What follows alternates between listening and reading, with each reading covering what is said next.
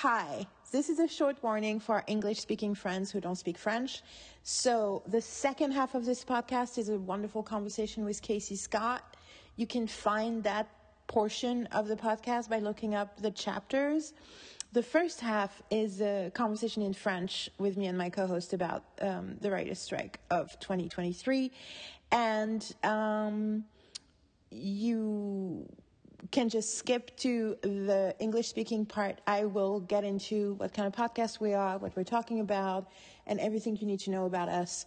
Um, because I literally s- tell the whole story to KC in the beginning of our conversation.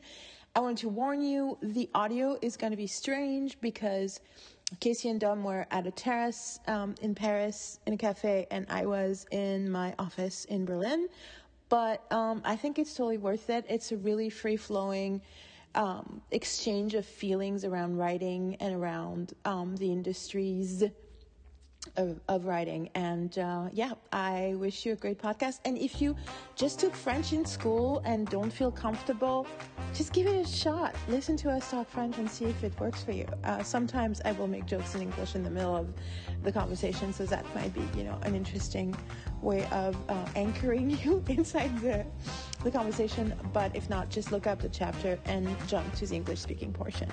Um, yeah, that's it.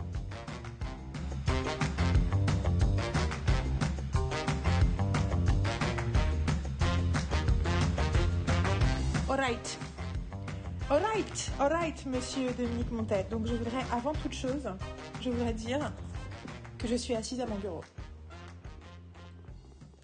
Et que je viens d'aller voir mon médecin. Euh, et que du coup, chaque fois que je vais voir mon ortho... ça, c'est un orthopède, c'est comme ça qu'on appelle ça en allemand. Orthopède. Euh, chaque fois que je vois mon orthopède, qui est une, euh, une femme médecin, je crois d'origine turque, qui est absolument adorable et qui euh, ne m'a montré que de la compassion et de la et du eh, c'est normal ça prend du temps. Enfin tu vois elle m'a elle m'a vachement rassurée depuis Ouais. des mois et des mois et des mois que je la vois. Et euh, et je, mais je, me- je vois la comparaison. Tu vois je suis assise et je fais ah ouais quand même.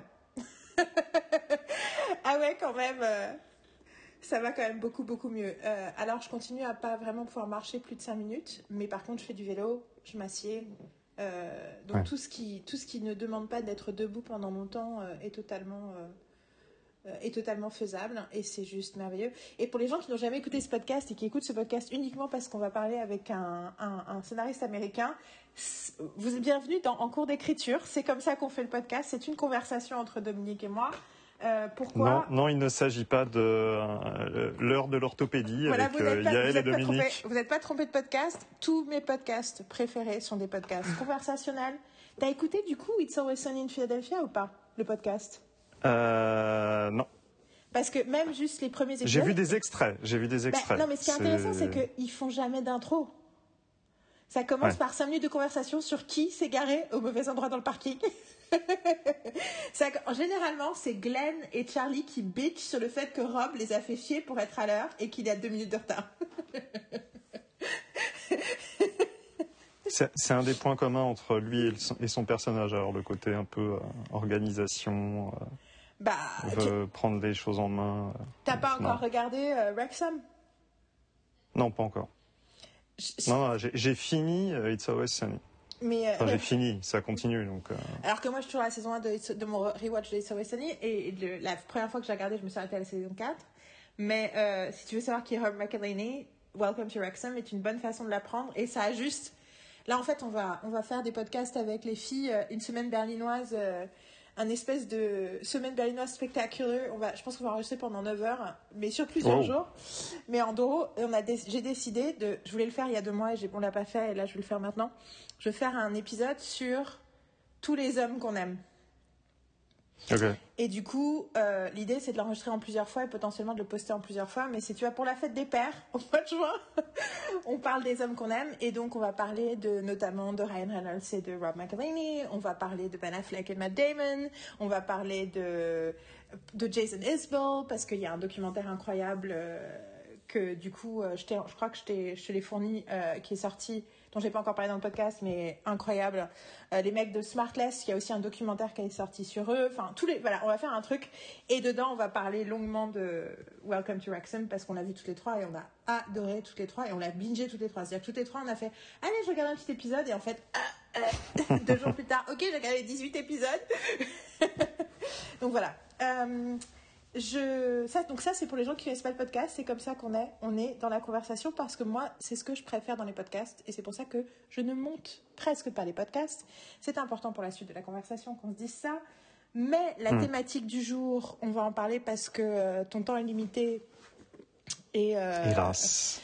Et, euh, et, je pense effectivement qu'on a potentiellement des gens qui écoutent ce podcast pour la première fois et donc gonna be gentle.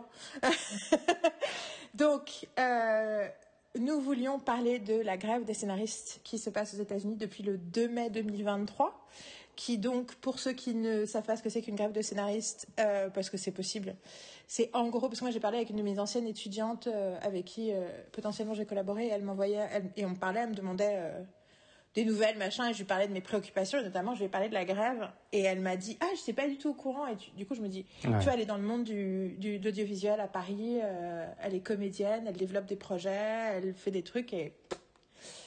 Donc bon, euh, ça vaut le coup de préciser, donc le Hollywood est une ville extrêmement unionisée, comme on dit, c'est-à-dire que euh, il y a des syndicats pour la plupart des postes, euh, dans l'audiovisuel, c'est un truc qui date du fait, bah, en gros, que Hollywood s'est créé très très vite et que c'était, euh, c'est une factory town, donc ça veut dire que c'est le business de la ville. Au départ, c'était euh, l'audiovisuel et donc, bah, en gros, quand tu as beaucoup de gens qui travaillent, le meilleur moyen de que leurs droits soient respectés, c'est qu'ils créent un syndicat.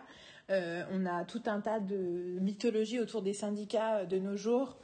Euh, qui sont liés bah, à l'évolution de plein de choses. Mais au départ, un syndicat, c'est quand même juste les travailleurs qui disent bah, en fait, on va parler ensemble, on va négocier ensemble parce qu'ils nous écoutent pas quand on parle tout seul. Et c'est en fait un truc assez naturel euh, depuis la révolution industrielle que les choses se passent comme ça. Et du coup, mais c'est très très fort aux, États-Unis. Euh, en gros, pour donner l'exemple, tant que tu n'as pas ta SAG, donc Screen Actors Guild card, donc ta carte de membre de syndicat des acteurs, c'est très difficile de trouver un job, euh, notamment Broadway. Broadway, il y a tout un truc de comment trouver ton premier job pour avoir ta carte. Euh, moi, je suis la, le syndicat des acteurs et ils font des séries de vidéos sur les gens qui racontent euh, c'est quoi, quand est-ce qu'ils ont eu leur carte, quel est le rôle qui leur a permis d'avoir leur carte? et c'est pareil pour les acteurs, pour les auteurs, et c'est pareil. Il y a la DGA, c'est la Directors Guild Award, c'est pour les réalisateurs. et d'ailleurs, il y a un super podcast que j'ai pas écouté depuis longtemps, mais que j'ai écouté pendant très longtemps de la DGA où c'était euh, des réalisateurs euh, au moment de la sortie du film qui ont une conversation, ils montrent leur film à, un public et ils ont une conversation avec un autre réalisateur de, du DJ à qui, ils ont, à qui ils ont demandé d'avoir la conversation. Et notamment Paul Thomas Anderson et Quentin Tarantino qui parlent de Once Upon a Time in Hollywood. C'est une de mes conversations préférées. Et c'est un super podcast avec des tonnes de ressources que je vous invite, si vous êtes intéressé par ces choses-là, à écouter. Mais donc voilà, les guilds sont quelque chose de très très fort. Bien sûr que les guilds, ça existe chez nous aussi, mais ça n'a pas du tout la même. Euh, aucune ça mesure. Ça n'a pas le même impact. Et euh, d'ailleurs, il y a un détail, un point de détail que j'ai envie de soulever vis-à-vis de ça. Quand tu disais que c'était très important et euh, que c'était capital pour travailler d'avoir une représentation. si tu es. Pas une représentation. Ouais, ouais, parce que, enfin, il y a aussi l'agent. Il y a la, oui, non, mais oui, oui, c'est ça. Que tu es syndiqué, quoi. Euh, voilà. Euh, donc syndiqué, ça veut dire aussi avoir un agent, l'air de rien. Pas toujours. Euh, bah, ah. le, problème, c'est que si un auteur français envoie, par exemple, un, un projet à une boîte américaine, oui. s'il n'a ni représentation, ni s'il n'est pas syndiqué non plus, ils ne liront pas. Bien sûr. Ça va jusque-là. En France, ça paraît impensable parce qu'en fait, n'importe quel techno peut envoyer un truc. Quand tu me dis ça, moi, ça me paraît tellement normal. Mais c'est c'est euh, pas euh, comment dire pour fermer le marché, c'est pour le réguler, pour le protéger l'auteur. Ouais.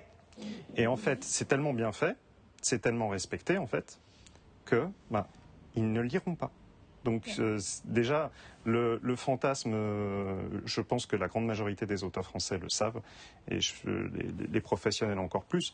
Mais si, en tant qu'auteur débutant, tu te dis non, mais moi je vais y aller à la USARD, je vais envoyer aux Américains parce que j'ai envie de travailler là-bas, ils ne liront pas. Mais euh, après, il y a toujours la, il y a toujours la logique de. Il y a, enfin, j'ai un ami qui a fait ce genre de truc en disant ouais, en même temps, j'ai rien à perdre. Parce que je trouve que je suis assez d'accord. Si t'as envie de l'envoyer pour l'envoyer, vas-y quoi. Tu sais jamais. Peut-être Ouais. que le mec qui est, euh, qui est au courrier qui ouvre le truc, enfin, t'en sais rien. Tu vois, moi je dis, si vous sentez un truc, voilà.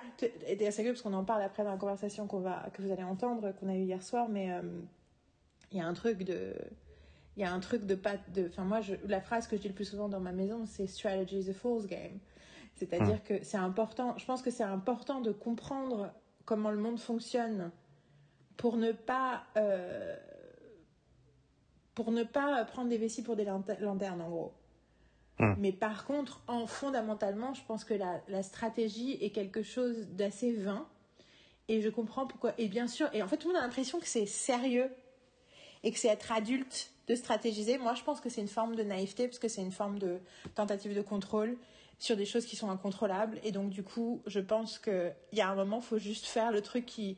Tu vois, le truc le plus. Parfois, le truc le plus absurde peut être le truc qui peut marcher. Tu vois, je sais plus qui. euh, euh, tu vois, quelqu'un de- au Writers Panel qui racontait, pour le coup, c'était pour Buffy, qui disait. euh, j'ai écrit un épisode spec de Buffy, je l'ai envoyé à Buffy, tout le monde m'a dit, mais ne fais jamais ça, tu pourras jamais travailler en écrivant l'épisode de la série. Et en fait, elle dit, bah ouais, sauf que ça leur a plu, et du coup, c'est comme ça que je suis devenue scénariste, quoi. Et donc, du coup. Et donc, je, veux juste dire aux gens qui nous écoutent, je pense que c'est important de comprendre le monde, c'est important de comprendre ce qui se passe euh, politiquement, socialement, business, absolument. Mais ne vous limitez pas à la stratégie. La stratégie est. je- je- et puis tu regardes Non, les gens qui mais- réussissent, c'est pas les gens qui sont stratèges qui réussissent. Il y a- alors, enfin, en fait, si, c'est. Il y a des gens stratèges qui réussissent, mais sur moi, je trouve que chaque fois que tu regardes le truc, tu te dis, mais en fait, c'est pas ta stratégie qui t'a permis de réussir. Tu t'es raconté que tu étais en contrôle, mais en fait, c'est un concours de circonstances, tu vois ce que je veux dire? Non, mais Et la oui, mais passion, le- généralement. Bien sûr que ça peut arriver qu'un qu'un- comment dire qu'un auteur français euh, non représenté, non euh, non syndiqué euh, finisse par faire passer un truc, mais ça va ça va être tellement par le biais de par le biais d'autre chose en fait, par le biais Oui, d'une rencontre, d'une discussion, de euh, voilà quelque chose qui se fait complètement de manière. Mais justement, c'est ce que tu soulignes est très juste. Ça peut pas être issu d'une stratégie, ça peut pas être non mais alors je vais envoyer à telle production américaine et puis ça va se passer. Enfin, c'est je je vais réagir comme ça et tout parce qu'en fait. euh, et puis alors le le fait de mettre des stratégies en place. Enfin, je sais pas si toi ça te le fait, mais alors les gens qui mettent des stratégies en place et qui les mettent en application lors de rendez-vous, de choses comme ça, tu les vois, mais alors à 20 000 kilomètres. Et ce que vous avez à vendre, c'est votre identité, votre authenticité. Le truc qu'on recherche le plus dans l'écriture, c'est l'authenticité. Le truc qu'on recherche le plus dans l'écriture, c'est d'être unique. Donc si vous... Et voilà, euh, on se raconte tout ce qu'on a réussi. Enfin, de toute façon, c'est simple. hein, tu réfléchis au dragueur professionnel, quoi.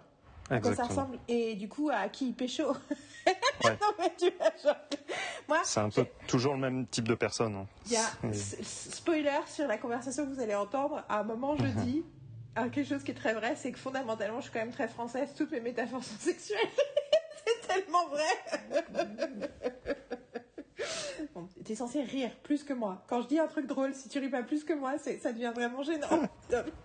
J'ai fait un rire silencieux, je suis désolé. C'est vrai que ça passe pas très bien à l'audio, les rires Mais- silencieux. Non, non, mais je suis tout à fait d'accord. Moi, si quelqu'un me dit j'ai envoyé mon scénario aux États-Unis, j'ai envie de lui dire mais euh, ma pauvre chérie, euh, why? Mais en, ce que je veux, mais du Ouais. coup, je veux pas que ça, justement, je- la qualification, je veux pas que ça, ça du coup, ça encourage les gens qui nous écoutent à ne pas s'autoriser à tenter des trucs délirants parce qu'ils ont envie de le faire au moment où ils ont envie de le faire. Le moment, la seule règle, c'est de faire les choses pour les faire et pas parce que tu penses que tu vas obtenir quelque chose de spécifique. Et c'est vraiment ça la règle. Mais je pense que toutes les bonnes choses arrivent. Je pense que si toi et moi, on avait été plus libres et on était plus libres avec notre créativité et nos envies, on, on ferait encore plus de choses qu'on fait aujourd'hui. Et j'espère que dans l'avenir, on va se libérer un peu plus là-dessus. Tu vois ce que je veux dire? Oui, après, on- je pense quelque part, on, est aussi. trop, on connaît trop bien le système et on s'autorise pas assez à faire des trucs. euh, Donc, je, veux que les gens qui nous écoutent, surtout, voilà, se, se, se sentent pas, se limitent pas en disant Ah, j'ai entendu dire euh, qu'il faut pas envoyer des trucs. Enfin, tu vois, whatever happens, happens. C'est certain. Maintenant, c'était surtout pour euh, faire ressortir le fait que euh, c'est mais- fait pour une raison positive pour l'auteur. Absolument. Et euh, de la même manière, là par contre, j'en- j'engage les auteurs français à, à éviter totalement de faire ça, c'est d'envoyer des choses maintenant. Ah oui. C'est de dire, je suis disponible pour travailler. Ok? Là, ils vous font chier les Américains, mais moi, petit Français, euh, qui a eu peut-être deux rendez-vous avec, euh, avec des prods américaines à des festivals ou quoi que ce soit, je peux écrire. Alors là, c'est le meilleur moyen de plus jamais travailler de sa vie aux États-Unis. Euh, oui, on prend, on prend, le, on prend, les, on prend le, le, syndicat et les droits du syndicat très très au sérieux. Euh, enfin, chez nous aussi, mais après, chez nous, c'est devenu quelque chose de différent. Euh, mais c'est vrai parce que les syndicats sont aussi très très forts dans le monde de la musique en Allemagne. Selon certains musiciens trop forts, notamment tous les syndicats qui s'occupent des musiciens d'orchestre moi qui ai vécu avec un pianiste pendant des années, il y a des tonnes de blagues dans le monde de la musique classique sur comment, sur le fait que les gens qui bossent dans les orchestres, c'est des fonctionnaires parce que à cause de leur syndicat, tu sais, les orchestres nationaux et les trucs comme ça. Et du coup, il y a le côté où, tu sais, ils sont au milieu d'un morceau et il est 18h01 et ils posent leur violon et ils se barrent. Donc du coup, il y a tout un mythe. Enfin voilà, chaque pays a sa culture du syndicat et la culture américaine est spécifique et la culture hollywoodienne est très spécifique. Parce que, comme on dit, it's a factory town. C'est-à-dire que c'est une ville qui s'est construite autour de, euh, de l'usine, en fait. C'est de l'usine principale. Enfin, c'est ce que le mot factory town veut dire. Alors, du coup, donc, euh, cette grève a commencé le 2 mai. Euh, notre podcast préféré sur l'écriture qu'on n'écoute pas en ce moment, mais qui était pendant longtemps, qui nous a, qui nous a fait nous rencontrer, enfin nous, qui nous a fait nous par, on s'est rencontrés à cause d'une convention Buffy, mais le moment où on a fait oh oh, on a des trucs à se dire, c'était à cause de Ben Blacker.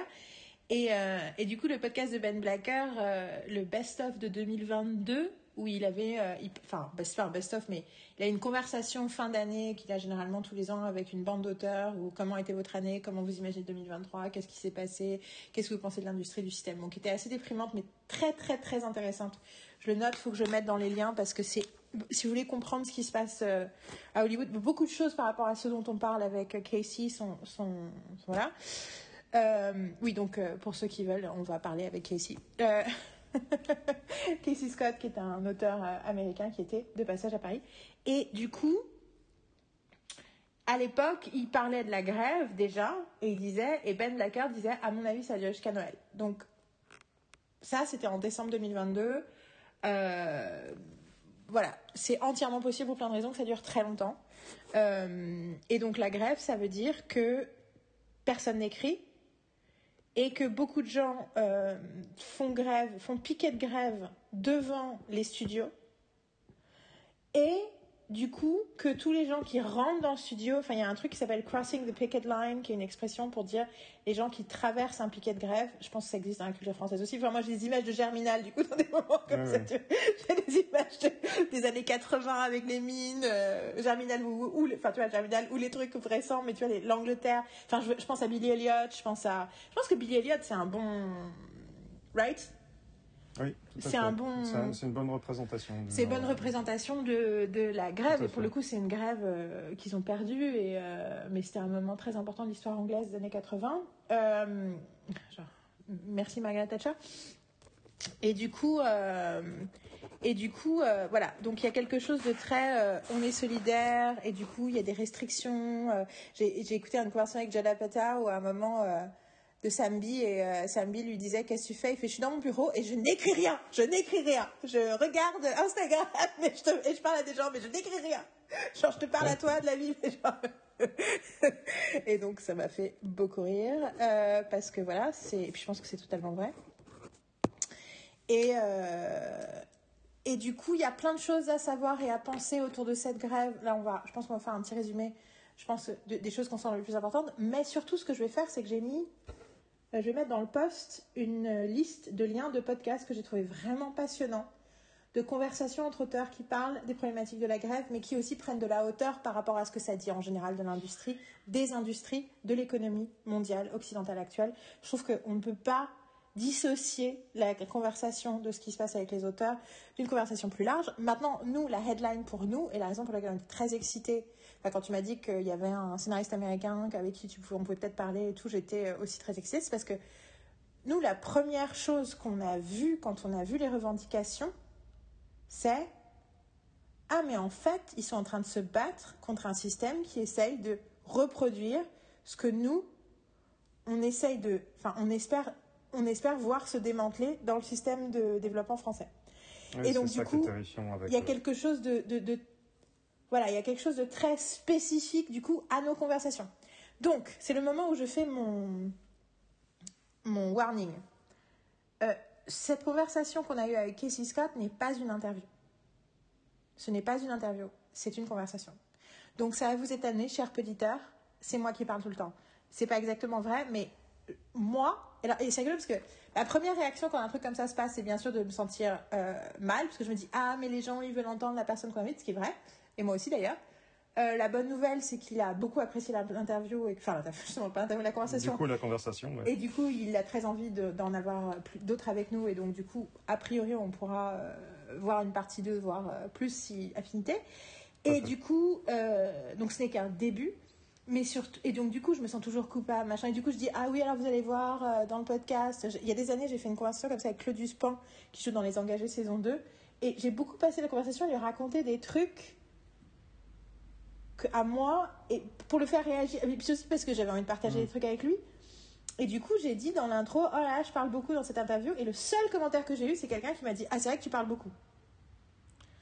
et ça m'a plongé dans une abysse à l'époque dans une abysse de honte euh, qui fait que euh, j'ai après j'ai pas fait de podcast pendant six mois parce que j'étais parce que je me sentais mal et en réalité c'est le moment où j'assume et je dis alors je sais que je dis tout le temps que j'assume et là je suis mais là je vais le dire personne enfin c'est pas ce que j'offre des interviews. C'est pas c'est pas mon but dans la vie. Mon but dans la vie c'est pas euh, d'être une journaliste neutre qui récolte qui prend qui récolte une prise de parole neutre et externe. Euh, ce que je passe mon temps à faire, c'est exprimer ma pensée, ma façon de voir le monde, ma synthèse, mes théories, comment je pense. Et je pense que le truc le plus honnête intellectuellement que je peux faire quand je suis face à un scénariste américain, c'est de lui dire voilà ce que je raconte toute la journée à mes étudiants et dans ce podcast, qu'est-ce que tu en penses J'irai même plus loin, en fait. Dans le cas de la conversation qu'on a eue avec Casey Scott, il y avait évidemment deux manières d'aborder les choses. La première, c'était de lui faire parler de la grève.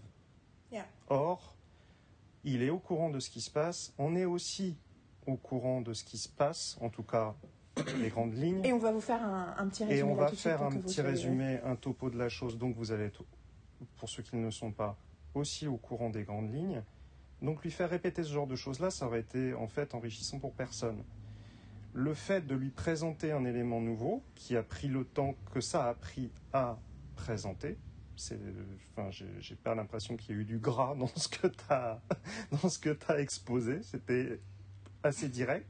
Lui a permis de lui avoir un regard euh, renforcé sur un point et euh, plus ouvert sur d'autres qui lui ont permis de réagir et d'apporter pour le coup un regard hyper intéressant. Donc oui, il parle moins que toi dans l'entretien qu'on a ensemble, mais parce qu'il a fallu qu'il digère beaucoup de nouvelles informations, beaucoup de relances de, nouvelles informations. Le, côté francisation de, leur système, il l'avait aussi entendu parce qu'il était le matin à une manifestation qui avait lieu au Trocadéro, une manifestation de soutien par des scénaristes français. Donc il a croisé des scénaristes français ce matin-là et il a discuté avec eux. Et quand tu lui as parlé du fait que tu trouvais que ça allait vers un système qui était proche du système français, dit j'avais jamais entendu ça avant aujourd'hui. Aujourd'hui, c'est la deuxième fois que je l'entends. Donc là, c'est le petit spoiler du truc. Mais c'est juste pour situer le fait que il y a c'est pas juste parce que tu, avais, tu, tu, tu, exposais beaucoup de choses et tu parlais de ton point de vue et tout ça, c'est aussi parce que c'était une façon d'amener la conversation vers quelque chose de moins, euh, je dirais, banal, moins, euh, moins, moins démarrage en fait. Et donc c'est pour ça que c'est pas une interview traditionnelle, parce que ça peut pas être une interview traditionnelle. Parce que c'est pas, ce qui m'intéresse. On ne saurait pas faire. on n'aurait pas envie de faire plus exactement. Je passe ma vie à réfléchir à ces trucs-là, je passe ma vie à analyser, à, tu vois, je vais pas, euh, je vais pas arriver dans une conversation avec quelqu'un en disant ah bon, alors que c'est pas ce que je pense. Et puis surtout, moi, en fait, ce qui me dérangerait le plus, c'est de faire une conversation où je fais ah bon, ah bon, ah bon, et après, dans le podcast d'après, développer toutes mes théories par rapport à ce qu'il a dit et mes interprétations par rapport à ce qu'il dit, sans lui avoir dit à lui et l'avoir soumis à son opinion et son regard. C'est une gymnastique que tu as dans les médias traditionnels et ça se comprend. C'est le, enfin, il y a une logique derrière tout ça parce que tu veux, tu vas en appeler aux béotiens, donc tu vas jouer un petit peu le neuneu de service en donnant l'impression que tu ne tu maîtrises pas vraiment ton truc parce que tu as envie de faire sortir ces choses qui permettront à celui qui écoute de maîtriser mieux le, truc. Donc c'est logique, mais c'est pas ce qu'on, pas l'objectif ici. J'ai une, une, amie très proche quand j'avais 20 ans m'a fait un compliment, euh, enfin que j'ai, elle m'a dit quelque chose que pour moi j'ai considéré comme un des un, compliment majeur de ma de mes jeunes années. On parlait d'un truc et elle me dit quelque chose et je lui dis un truc et elle dit en fait elle dit tu passes directement à la seconde conversation. Elle dit tu t'as pas de parce qu'en fait elle me parlait c'est rigolo parce qu'elle me parlait d'un truc qu'elle avait lu sur euh, le football et le la création de enfin tu vois le fait que c'est un endroit pour euh, enfin c'est quelque chose qui favorise euh, les compétitions et la violence. Et chez les jeunes enfin c'est le début de cette conversation par rapport à un truc qu'elle venait de lire et tout machin. Elle me dit c'est vrai que ça crée surtout pour une fille on se rend pas compte à quel point les, certains sports, euh, enfin moi personnellement quand j'étais ado, je m'y intéressais pas du tout, je voyais pas ce que c'est, les garçons ils jouaient de leur côté, mais comment ça crée quelque chose de différent et tout.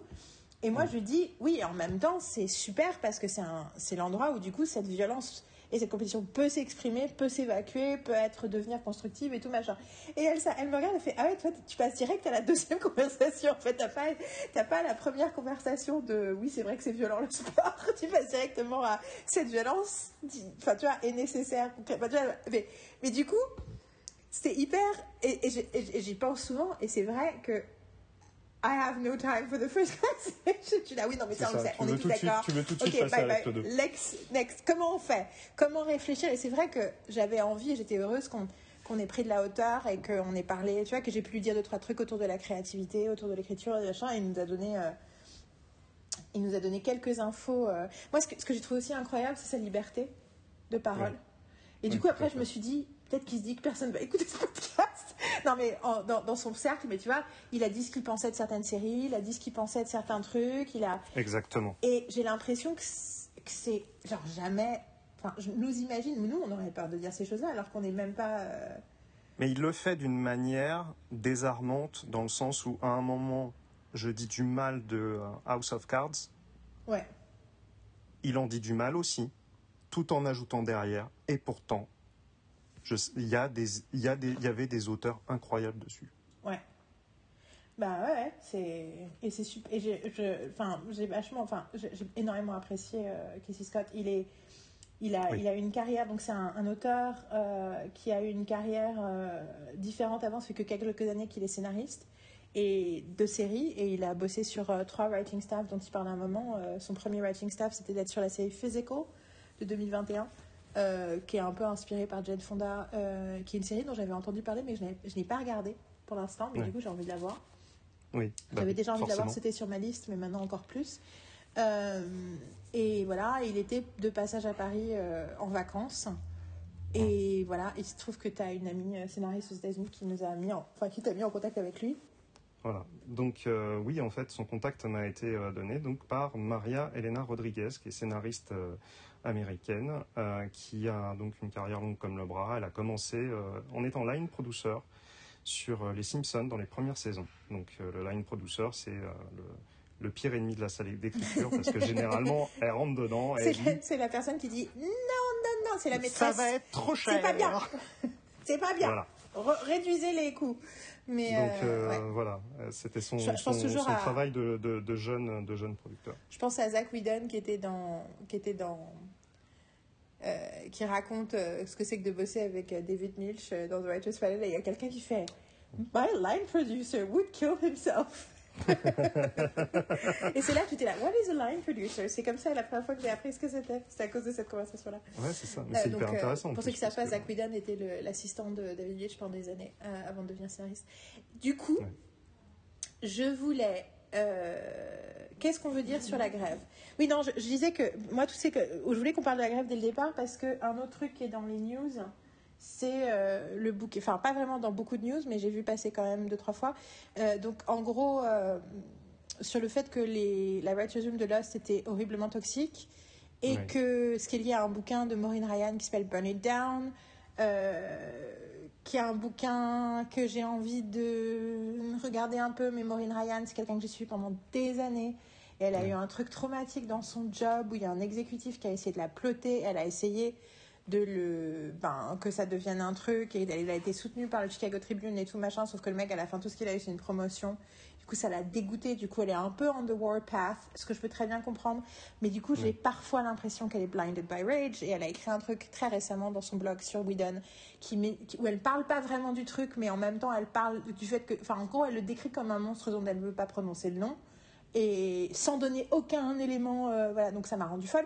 Donc du coup voilà. C'est c'est après c'est très intéressant de savoir quelle est la conversation. Euh, Javier Grillo Marxau donne des donne des infos euh, a mis un truc sur son site où il parle de sa propre expérience et pourquoi il a rien dit avant. Enfin il y a plein de choses passionnantes. Moi après le fait que ça soit dans les news au moment où les auteurs de la donc un des trucs de la grève c'est que euh, de plus en plus les, les, studios, les compagnies, les plateformes, euh, au lieu de créer des writers' rooms à l'ancienne, euh, créer des mini-rooms, des mini-rooms qui sont parfois en amont du développement, les gens ne sont pas vraiment payés, où ils font un boulot qui n'est pas vraiment reconnu. Euh, enfin, il y a plein, plein d'aspects qui sont en gros l'idée de, un peu, on a l'impression de l'élimination de la tradition de la writers' room. Le truc pour lequel on essaie désespérément de se battre en Europe et surtout en France. Et du coup, moi, le truc arrive avec. Ah bah vous voyez, moi, enfin, moi, je vois le bouquin Burn It Down de Maureen Ryan. Je suis une corporation et je fais, bah vous voyez, c'est mieux si on, crée, on met tout sous supervision et que euh, on vous laisse pas être créatif. Chacun, chacun est créatif de son côté. Vous nous envoyez tout par mail. Et comme ça, euh, et comme ça, euh, et comme ça, on contrôle tout. On fait, on écrit les arches à l'avance et voilà. Mm. Et, et le problème, c'est que je ne pense pas qu'il est possible d'écrire de la bonne télévision dans ces conditions-là du tout. Ce qui ne veut pas dire qu'on est obligé d'être toxique et un connard pour créer, euh, pour créer voilà. Et du coup, après, moi, ce qui m'estomaque, bien entendu, c'est le deux poids deux mesures par rapport à comment on parle de Whedon. Genre, je suis là. Are you, are you guys like what the hell? Mais j'ai envie qu'on ait une vraie conversation là-dessus. Donc pour moi, la partie 2 potentiellement de cette conversation-là, en juillet, ce serait de parler du coup de la culture des writers' room, euh, des côtés négatifs, des côtés positifs. Justement, euh, Florian Echeverry m'a envoyé un, un article de je ne sais plus qui, Vulture, euh, Hollywood Reporter, euh, je ne sais plus qui a écrit cet article, New York Magazine, euh, sur la Writers Room des Simpsons, qui a jamais été aussi bon aujourd'hui qu'à une époque, qu'avant. Et en fait, tu sens qu'il y a un truc de implication personnelle des auteurs. Enfin bon. Ouais, mais après ils se sont pris une, ils se sont pris un peu une décharge électrique il y a deux, trois ans, je crois quand un comique euh, euh, comment dire, de la communauté indienne avait, euh, avait pointé du doigt le personnage d'Apu en disant que. Bah, oui, j'ai pas vu ce documentaire, mais il a l'air génial. En plus, c'est le, mec, le, juste je précise, le comique en question, c'est le plus gros fan des Simpsons. Genre, c'est un énorme fan des Simpsons au départ, et c'est juste que le personnage d'Apu, qui était, dont la voix c'était Hank Azaria, c'était juste, il était là, mais en fait, en fait, Apu m'a trop, enfin, m'a harcelé toute mon enfance. toute ma jeunesse à l'école. Et du coup et du coup voilà. Et donc du coup les Simpsons il y a eu un, reckoning qui s'est passé.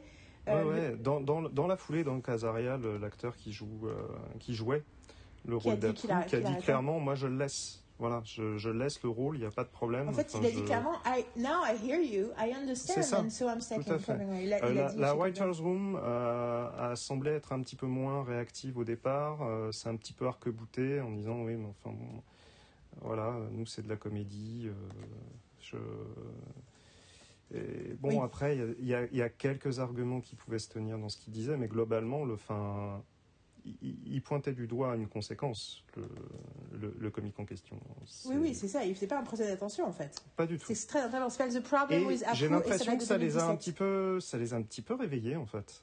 Oui, c'est ça. sais pas si c'est vraiment ça, mais sain, finalement. Ils ont une réaction assez saine finalement, c'est-à-dire qu'ils n'ont pas fait un truc délirant tout de suite, mais en fait, au fur et à mesure, petit à petit, ils ont pris au sérieux cet aspect-là. Enfin, en tout cas, tout ça pour dire que la culture du writers' room, c'est un truc dont j'ai envie qu'on parle vraiment, et du coup, je veux et que du coup, qu'on parle aussi de Joss Whedon vraiment toi et moi.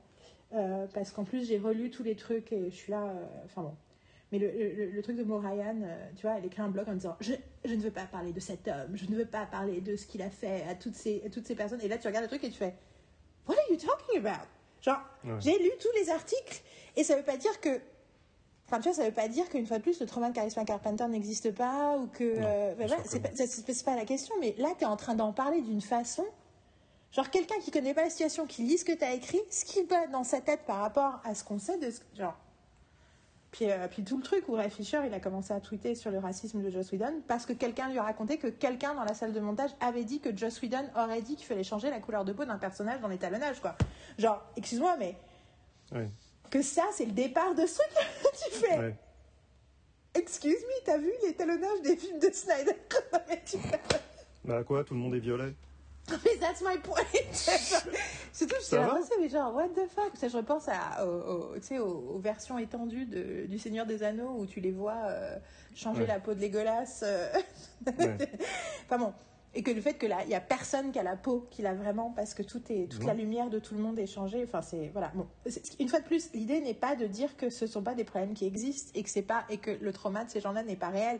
C'est juste que y a- il y a- il y a un- on, skie- on- on saute, on saute une étape importante dans cette réflexion-là, qui est l'étape qui nous permet de ne pas avoir à vraiment se poser des questions fondamentales sur tous ça. nos comportements et sur toutes les façons dont on, dont on, euh, dont on ignore l'humanité de quelqu'un d'autre parce, qu'on, parce que c'est facile, parce qu'on est dans une position où on n'a pas à s'en inquiéter.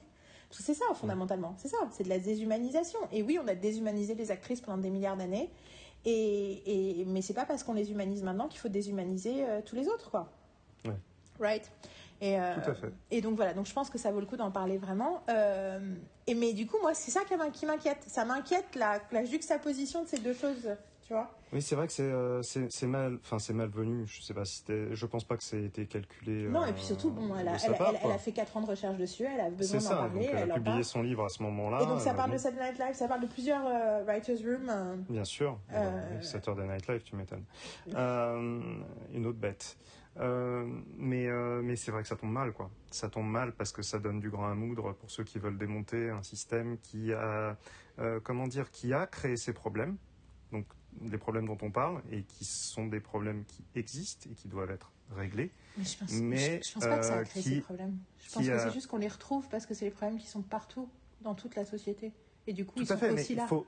En fait, la solution, euh, euh, je veux dire, si on considère que euh, dans, un, dans une façon de travailler, il y a des comportements toxiques qui ressortent, c'est pas forcément cette façon de travailler qui est à remettre en question, c'est peut-être des aménagements qui sont à trouver, des garde-fous à poser, une, euh, une rééducation, j'en reviens toujours à l'éducation de toute façon, des personnes à ce niveau-là. Euh, je, je- tu, sûr, regardes souvent quand tu as des histoires de, de euh, comment dire, de, euh, euh, d'assistants à Hollywood. Tu avais Swimming with Sharks, qui, est un, qui, était un film là-dessus, où tu voyais le comportement abusif. C'est quoi le. euh, répète Swimming with Sharks. Swi- oui, pardon. swim excuse-moi, j'ai- avec oui. euh, Kevin Spacey. Excusez-moi, je rigole en même temps, mais Ouais. vu les casseroles qui se trimballent, c'est difficile de citer un film de Kevin Spacey aujourd'hui sans y penser. Euh, et euh, Frank Wallet, si je ne m'abuse, donc sur, le sur rôle d'un jeune assistant d'un exécutif et euh, qui veut grimper les échelons, mais qui va donc pour ça manger de la merde pendant des années avec un Spacey complètement abusif au-dessus de lui. Ces films-là sur Hollywood avec un exécutif abusif et quelqu'un en dessous euh, qui se prend, euh, qui se prend les déluges de merde, t'en as des, t'en as des milliers. Donc ça traduit d'un état général en Mais fait que qui est pas lié à la méthode différent de travail. Mais non, mais est-ce que c'est différent dans une, dans une usine de chaussures, en fait? Enfin, moi, tu vois, quand je Ça pense à dépend la de façon l'usine dont de les- chaussures, mais je Bah. dirais que oui, c'est des comportements que tu peux retrouver ailleurs. Là-bas, j'ai l'impression que c'est institutionnalisé. Mais le problème, c'est pas d'avoir une, une salle d'écriture. Oui, c'est pas sûr. parce qu'il y a une salle d'écriture que ça arrive. Oui, C'est parce qu'on part du principe que, bah, en fait, t'es là pour en chier quand t'es assistant, pour qu'après tu prennes ma place, c'est que tu saches que c'est dur. Mais c'est ce que c'est rigolo parce que j'ai cette conversation. J'ai développé une amitié sur Instagram avec euh, une nana qui habite euh, à Los Angeles. Euh, j'ai commenté sur un truc d'IndieWire, elle a posé une question, j'ai répondu, on s'envoie des messages vocaux depuis six semaines. Et c'est que son père est dans l'industrie du cinéma et elle a 28 ans et on a des conversations sur la politique, sur la société, sur l'art, Mm. sur la culture. Elle est fascinée par Catherine Deneuve. Du coup, moi j'ai commencé par dire la France c'était quelque chose. était- C'est parce qu'elle adore, elle est fascinée et en même temps elle dit oui, les, les, les personnes qui sont dans le jugement c'est la pire chose au monde. Je suis là, I have terrible news for you, Tyler. Ouais. Elle a écouté un de nos podcasts d'ailleurs, euh, juste celle- pendant On a Walk, de nous écouter parler français. Du coup, elle a probablement entendu cette phrase là tout de suite quand on le publie. Anyway, Et on parle de ces questions-là, et elle, elle est un peu en réaction, genre pour la cancel culture, c'est vachement dur, je comprends pas. Enfin, Lee, je- j'ai l'impression qu'on s'est vachement euh, violent et tout. Et j'en parlais, je lui disais, je suis assez d'accord. Et, euh, et euh, du coup, j'ai oublié ce que j'étais en train de dire. Euh, mais par rapport aux, aux executives, the people with power, ah, ta, ta, ta, ta, je suis en train de perdre mes propres, euh, ma propre pensée. euh, et dans une des conversations qu'on avait eues là-dessus, où je lui parlais. Qu'est-ce que tu as dit juste avant? Oui, oui, c'est ça. Que un des problèmes, bien sûr, il y a. Alors, il y a toutes les oppressions internalisées. Donc, la misogynie, l'homophobie, le racisme, tous ces trucs-là qui, qui, bien sûr, sont, se manifestent parce qu'ils sont partout. Et il y a, c'est ça, a fucked up euh, euh, perspective on authority. C'est-à-dire qu'il y a un truc autour de c'est quoi l'autorité, c'est quoi le talent, c'est quoi, c'est quoi le leadership. Et je reviens toujours au truc, c'est le fait que le mec qui s'en prenne le plus la gueule par rapport à ce qu'il a fait, c'est Joss Whedon, alors que c'est la personne qui a le plus écrit là-dessus, ça prend taré. C'est le mec qui a écrit le plus là-dessus avec compassion et en même temps avec honnêteté et avec noirceur sur la complexité du pouvoir et du... lit- Littéralement, c'est le sujet de, toute son œuvre. Éthique du pouvoir. Et c'est lui qui s'en prend le plus la gueule. Après, c'est aussi parce qu'il se défend pas et je pense que c'est probablement euh, euh, quelque chose qu'il fait... euh, Tu vois, c'est sa forme de pénitence. Oui, ça c'est certain. Et aussi parce qu'il euh, comprend, il après, comprend quand- que ça, quand- qu'il y a pas, que c'est pas, c'est pas, enfin, qu'il y a pas de, il y a pas de, there's no point right now. Mais bon, ça me rend quand même folle. Bon, euh, je suis en train de, de digresser. euh, Il nous reste euh, 14 minutes pour parler de la grève. Euh, tu veux dire quelque chose avant qu'on. Non, non, que euh, quand, quand je parlais du euh, comportement abusif des exécutifs sur les, sur les assistants comme étant justifié pour que ça soit dans leur, euh, en gros, dans leur progression professionnelle, je validais pas du tout le système. hein. Non, bien sûr. bien clair. hein. Mais ce que je veux dire, c'est que c'est C'est- exactement ce qu'on apprend aux gamins. Enfin, tu vois, c'était euh, Gabor Ouais. Maté qui parle du fait que, euh, que la dureté et la violence de, des écoles euh, privées Ouais. anglaises étaient créées pour que ces gens-là deviennent des gens qui peuvent euh, ben, euh, créer l'esclavagisme euh, et les colonies, quoi. Enfin, qu'il y a un Ouais. truc de, de trauma, que tu infliges du trauma pour que continuer à, à la chaîne du trauma. Et pour le coup, euh, je parle tout le temps de Brené Brown, mais je dis toujours que ses, films, ses bouquins sont différents, mais son sixième bouquin qui s'appelle Dare to Lead, c'est littéralement sur comment j'applique tous les trucs dont elle parle sur la vulnérabilité, sur euh, la résilience à la honte et tout ça, dans un, environnement de leadership. Déjà, le troisième bouquin parle de s'adresse spécifiquement aux parents, aux profs et aux leaders. Oui. Mais dans Dare to Lead, on est carrément, et elle parle spécifiquement de cas particuliers de gens à la tête de très grandes entreprises et de machin, et de comment on peut avoir du pouvoir et du leadership sans être toxique en fait. Et qu'en Ouais. fait, ça crée toujours du succès.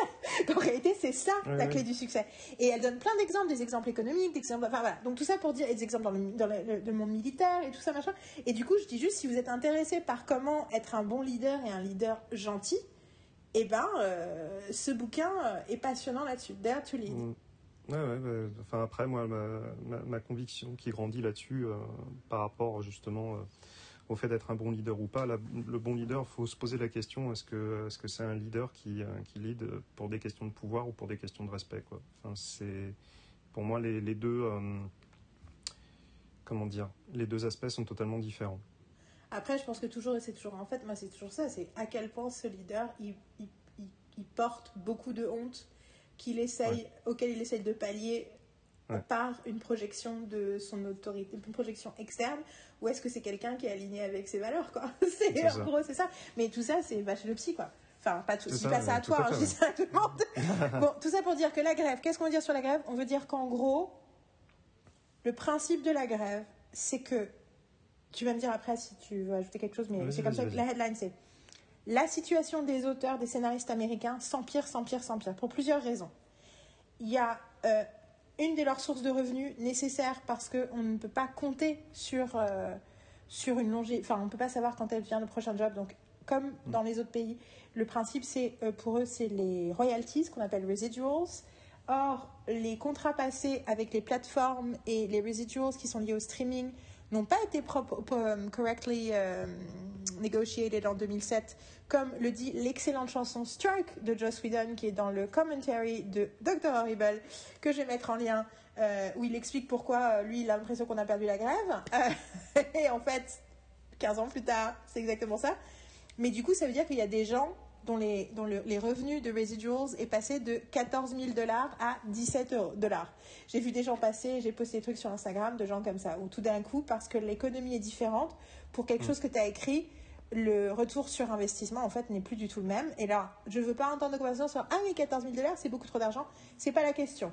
On est sur un truc où, en gros, le, des choses continuent à avoir de la valeur, sauf que les auteurs ne touchent plus, ne, ne perçoivent plus euh, la fraction de cette valeur qu'ils percevaient avant. C'est le même truc qui m'agace sur euh, les, les, salaires dans le football qui sont pointés du doigt. Regardez combien gagnent les, les clubs de foot ici, là. Regardez combien gagnent les majors. Euh, et après, on discutera du fait que 14 000 c'est trop ou plusieurs millions c'est trop. Hmm. J'ai écouté le, Jessie Tyler Ferguson a un nouveau podcast et le premier épisode c'était avec Julie Bowen et à un moment il parlait de la renégociation du contrat et où elle disait qu'elle était mm. euh, hyper euh, gênée de renégocier, elle dit je suis bien payée, euh, je vois pas pourquoi et que ses agents lui ont dit non mais en fait ton salaire c'est pas juste ton travail que tu fais, c'est le fait que d'avoir fait une série avec autant de succès va être quelque chose qui va te suivre pendant des années. Tu fais ça parce que tu vas pas pouvoir bosser pendant des années après Modern Family. Mm. Et je pense toujours aux acteurs de Friends. Le, fric qu'ils ont touché, c'est parce que toute la vie de leur vie doit être financée, parce qu'ils n'auront plus jamais une vie normale. Tout à fait. Et ils vont une vie normale parce que NBC et euh, Warner vont continuer à exploiter leur image et leur nom pendant des, décennies. Et donc, du coup, c'est pour ça qu'ils sont. Il y a quelque chose là-dessus euh, de la négociation. Mais, mais, mais, en gros, l'idée, c'est que le système est tronqué par rapport à ce que c'était. Enfin, il y, a une espèce de, déperdition du truc, ce qui veut dire qu'en gros, le chiffre qui donne, c'est il y a quelques années, c'était 20% des auteurs étaient au minimum euh, des sur garantis. Aujourd'hui, 50% des scénaristes de la guilde sont au minimum garanti. Et il y a de plus en plus d'énormes deals où ils donnent beaucoup d'argent à quelques auteurs choisis qui sont des auteurs stars, mais la plupart des auteurs normaux euh, ne touchent que le minimum. Et parce qu'on réduit les nombres d'épisodes et on réduit les façons de travailler, euh, la deuxième chose qui se crée, c'est que les gens n'ont plus un boulot pour un an, mais un boulot pour cinq semaines, six semaines, et doivent du coup jumper de job en job. Qu'en plus, on a de plus en plus un second boulot pour certains. Ouais, euh, sell cupcakes. Euh, ça. Un second, il y a un, autre problème, c'est que du coup, de plus en plus, on fait la writers room et ensuite on passe en tournage après, ce qui fait que les auteurs sont plus embauchés, sont plus sous contrat. Donc en gros, euh, ce qui a commencé dans les années 90 de façon très très très marquée dans certaines séries, dont Buffy, euh, de façon systématique, qui était que le showrunner envoyait l'auteur de l'épisode pour produire son épisode, pour apprendre à faire son job en fait. Et sur X-Files quelques années plus tôt aussi. Voilà. Euh, je ne savais pas sur X-Files, mais tu vois, ça make sense. Et ça, ça a bah beaucoup, beaucoup de sens parce que du coup, tu vois les gens qui sortent des X-Files et ce qu'ils ont fait après. Euh, dans les podcasts que vous mettez, il y a Mike Scher qui raconte très, très bien euh, ces choses-là. Et donc, ça, c'était quelque chose qui se faisait. Maintenant, bah, du coup, vu que le calendrier marche plus, ça se fait plus.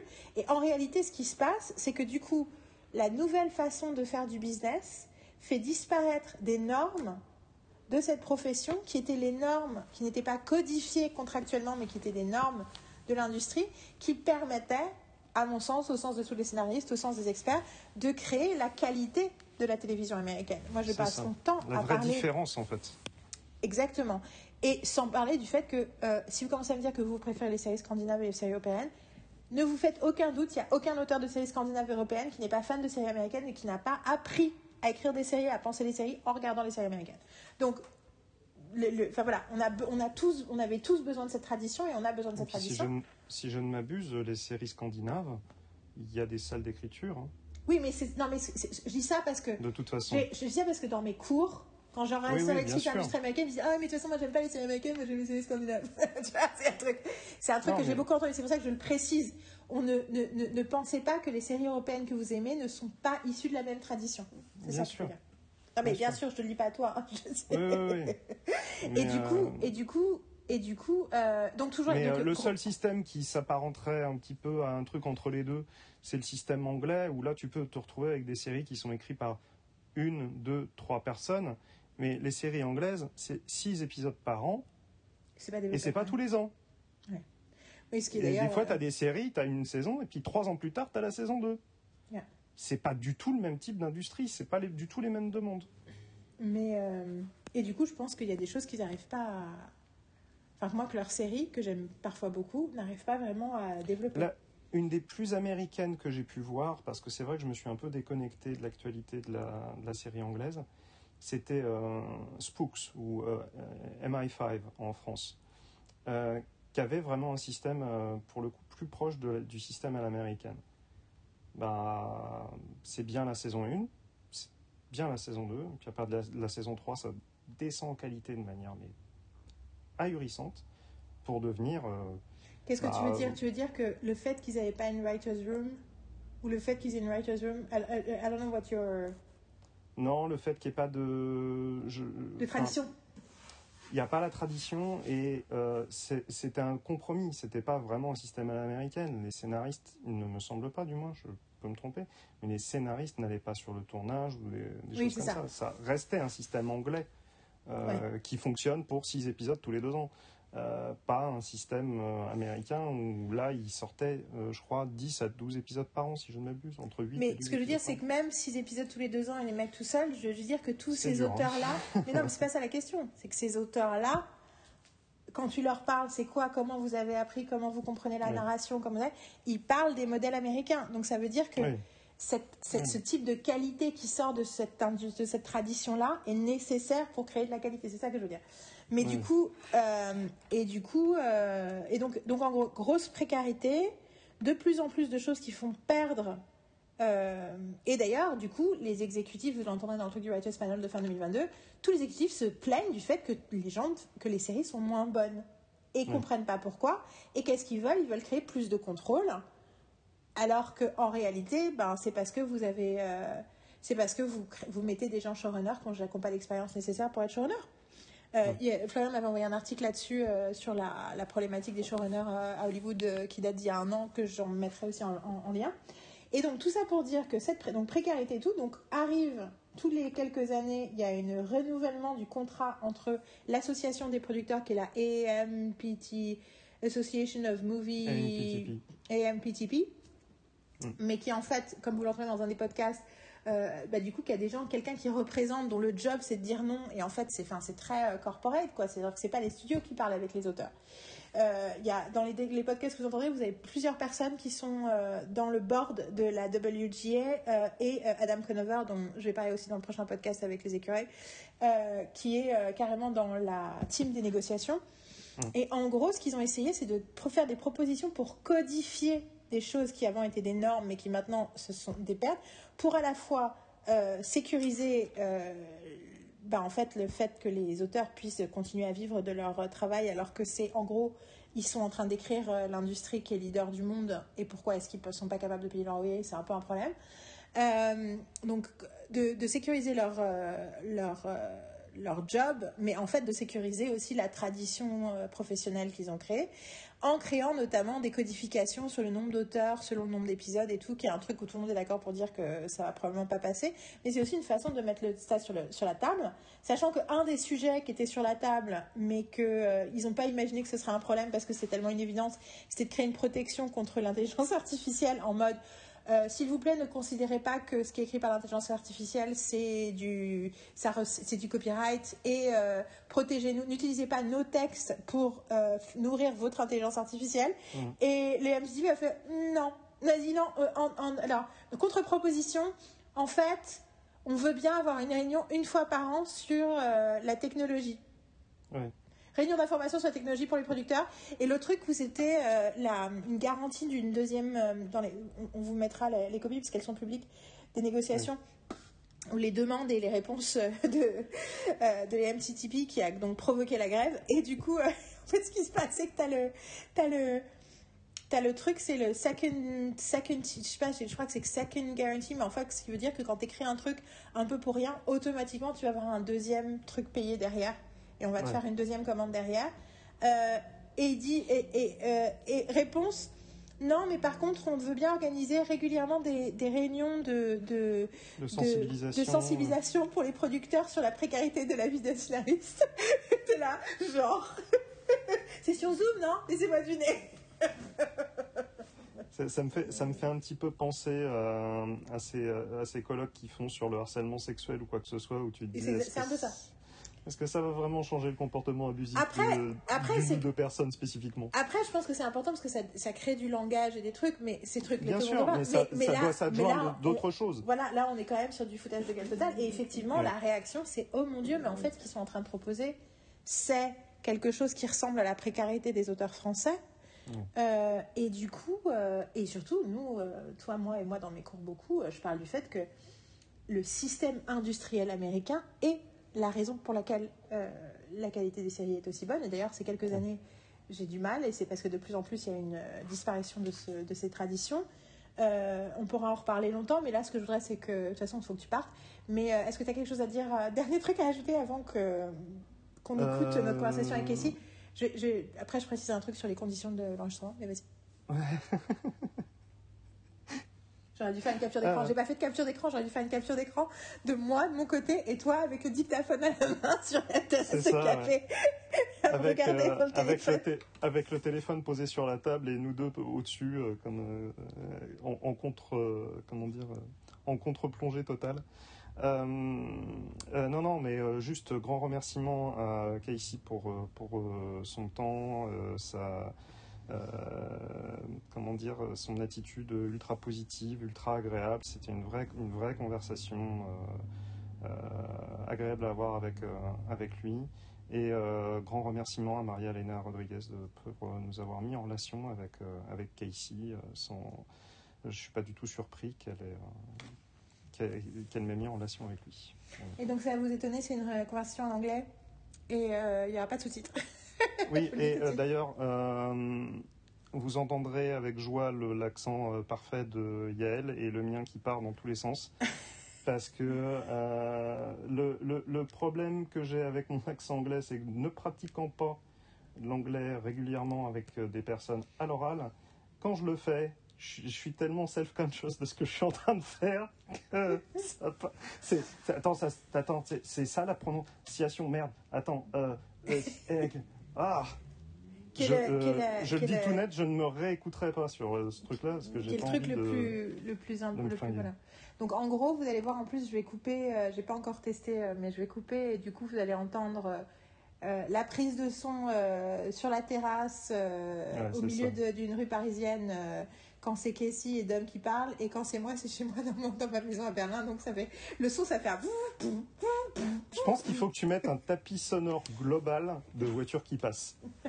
Même quand Yeah, c'est toi sure. qui parles. Like I'm juste pour do- pas I'm faire gonna des fucking do that. Like I'm gonna fucking do that. mais euh, non, mais je pourrais le mettre. Je pourrais mettre tous les enregistrements. Je pense que des fois, je vais voir. Franchement, si je peux Ouais. garder les deux pistes et pas couper, je le garde. Il y a deux trois fois Ouais. des où je vais devoir. J'étais là, what? I, I can't hear myself. Je suis à Berlin, quoi. Bon, est-ce que tu penses que j'ai bien résumé les problématiques de la grève? Oh oui. Fantastique. En I plus, like avec, you- les, euh, avec les liens que tu vas laisser, il n'y a pas de Oui, oui, souci. c'est ça va- Mais ça va en gros, en gros, ce qui, ouais, c'est ça. C'est, c'est une réflexion générale et je, du coup, j'ai introduit à. bah, de toute façon, vous allez entendre mon opinion parce que je, je dis à Casey euh, le fond de ma pensée sur euh, tout un tas d'aspects de, problématiques et euh, c'est vrai que beaucoup, c'est Casey qui disait I 100% agree. Ce qui, je dois dire, est hyper validant. Surtout comme quelqu'un qui qui passe son temps à, à proclamer des vérités dans ce podcast. Je pense que c'est important d'avoir quelqu'un qui dit Enfin, tu vois, quelqu'un qui donne son opinion, quoi, quelle que soit l'opinion que c'était. Et là, je trouve que s'il était d'accord, mais même, tu vois, que je pense que ça, je pense que, en fait, c'est intellectuellement honnête de notre part de faire ça aussi, quoi. Et euh, je dirais qu'on on énonce des, euh, des généralités sur la fiction française pendant notre Oui, conversation avec pitch. Il y a évidemment des cas particuliers. Euh, J'en suis au courant de quelques-uns, mais très peu, parce que voilà, je ne parle pas non plus à grand monde. J'ai envie de dire que si des scénaristes français écoutent le Et on, podcast, absolument.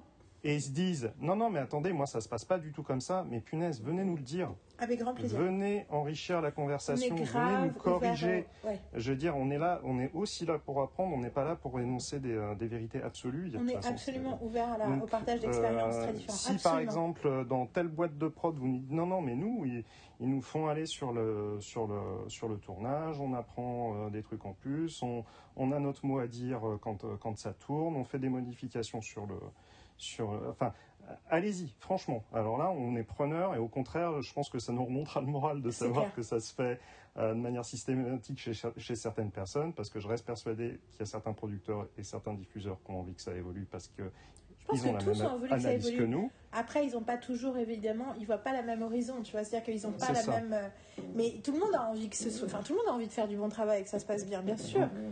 Mais Si- si enfin, vous- bien sûr. s'il y a des choses qui vous énervent, corrigez-nous. Oui, écrivez-nous, écrivez puis venez nous parler.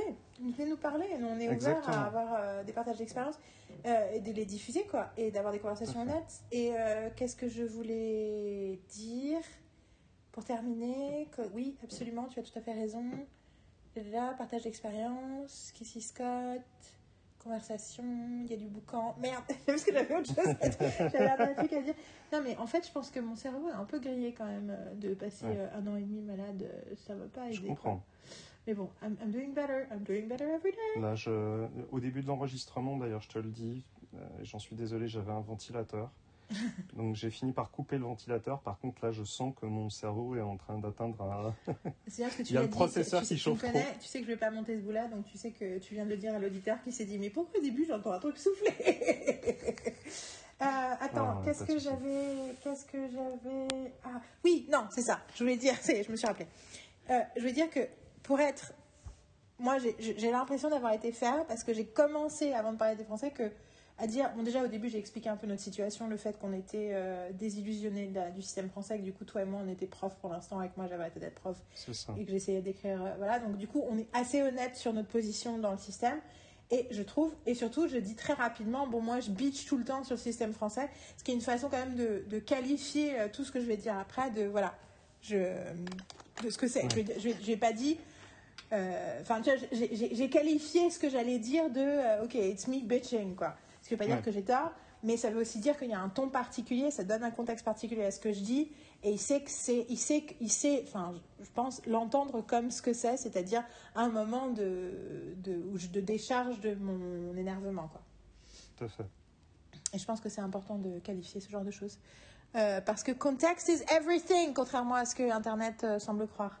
Euh, um, um, um, that's it, thank you. Merci d'avoir trouvé Casey. Merci. Ah bah, d'avoir, euh, ca- d'avoir euh, cavalé dans les rues parisiennes euh, en fin de journée euh, et euh, d'avoir euh, négocié avec le patron de café et de machin, enfin tout ce que t'as- il y a pour que ça, pour que ça arrive, d'avoir tenu le dictaphone pendant une heure.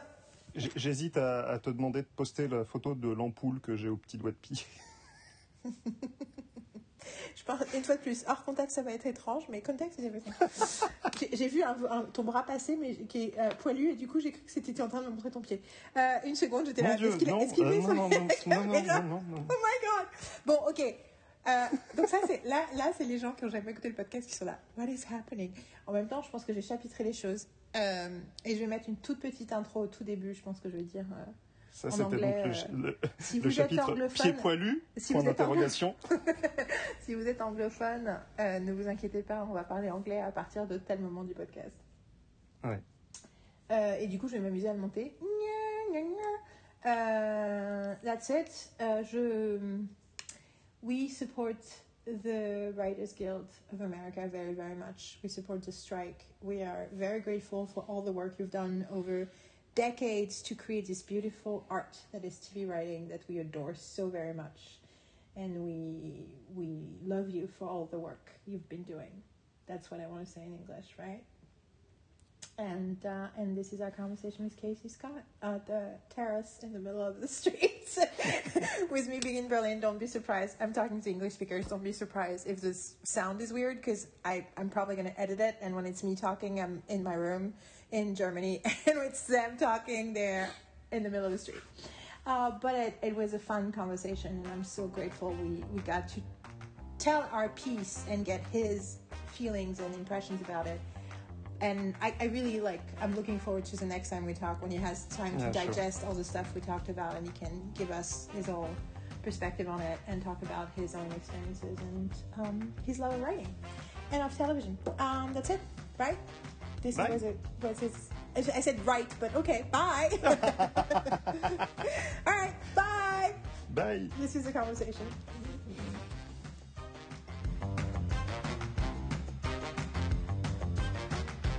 So we recorded and we, um, I'm going to tell you a little bit about the podcast and about us so you know what, what you're in for. Sure, And then, yeah. um, but I'll start the recording as well now so we have the B-roll going. Uh, hang on. Tu me dis quand c'est bon, Dom? Vas-y, tu peux. Good. Okay. All right. Hi. So my name is Yaële. This is Dominique. We're Hi. very, very good friends. We talk. We've been talking about TV writing uh, for like 11 years now. Okay. We've had several podcasts. Um, we've both, at some point, him more intensely than me, really tried to get it started in the TV industry in France. We're both very, very disillu- disillusioned about it, to be quite honest. So both of us became teachers in different places. Um, I actually just quit teaching because I want to be writing and I want to be writing in Berlin, probably in English, uh, but um, he's actually he's been teaching still, and so we decided to start a podcast, which is basically a recorded version of our conversations about the state of television, TV writing, methods of teaching, coaching, discussions out there, and so it's very free, very conversational. It's basically just us talking, very little. Like I basically do not edit. I keep like when someone knocks on my door or anything because the point is really to be like like you're on a fly on the wall in our conversation and our thoughts and worries, our rants, our annoyances, like the whole package. Understand. Okay. Exciting. Yeah, and it's called um, En cours d'écriture, which is like a, a, a word play on work in, writing in progress. I see. But also, the progress in French is the same word as class. So it also means in a writing class. It's like this, this it's like a pun. it's like a silly pun that works only in French. So that's what we do. And the other thing you should know about us is that we have been obsessed with American television since we were teenagers Oh wow. Okay. which means we have an extensive understanding and knowledge of the system of we've been listening to the writers panel with ben blacker for like 10 years Interesting. basically for a, a while we were each listening to all the episodes so we know so much about the business and everything our favorite tv shows are american tv shows we've spent years talking to our students and to ourselves and to other people writing about the differences of the system and the industry and how the different steps of development made it difficult to make any good shows in France and in the rest of Europe. And basically, like, the first thing I want to say to you that we're going to talk about is that we feel like everything's happening with the strike is them trying to make the system French. so, every, so basically, everything we've been bitching about for 20 years Yeah. becoming the norm when we've been saying we can't make good TV here and because we truly believe I mean to be quite honest there's talent there's ideas there's a lot of will but we feel that very few if any TV shows French TV shows actually become anything and uh, there's a, like a, an acceptance of a certain level of what we feel sometimes is mediocrity, which sometimes great actors, once again, sometimes great direction. There's always something great, but there's like something missing, we feel often, and we think it's because of the system and the development especially and how they treat writers. And we feel that everything we've been trying to fight for here, or at least talk about, That's it. Um, it's um, I, I was I was just like, what are you saying? And I was like, Uh, do you want to drink something while we do this? Um. Sure. What? Yeah. What, what do we have? What are you drinking? Would you like something? Yes, I'm, I'm going to. euh, je vais prendre un orangina. Euh, what do you want to drink? Um. Uh. Vin blanc. Ok, très bien. Yeah. the- Pinot We have the fuchsia one. Okay. It's uh, fruity. Sure. Okay. Yeah. Thank you. Yeah. Ah oui.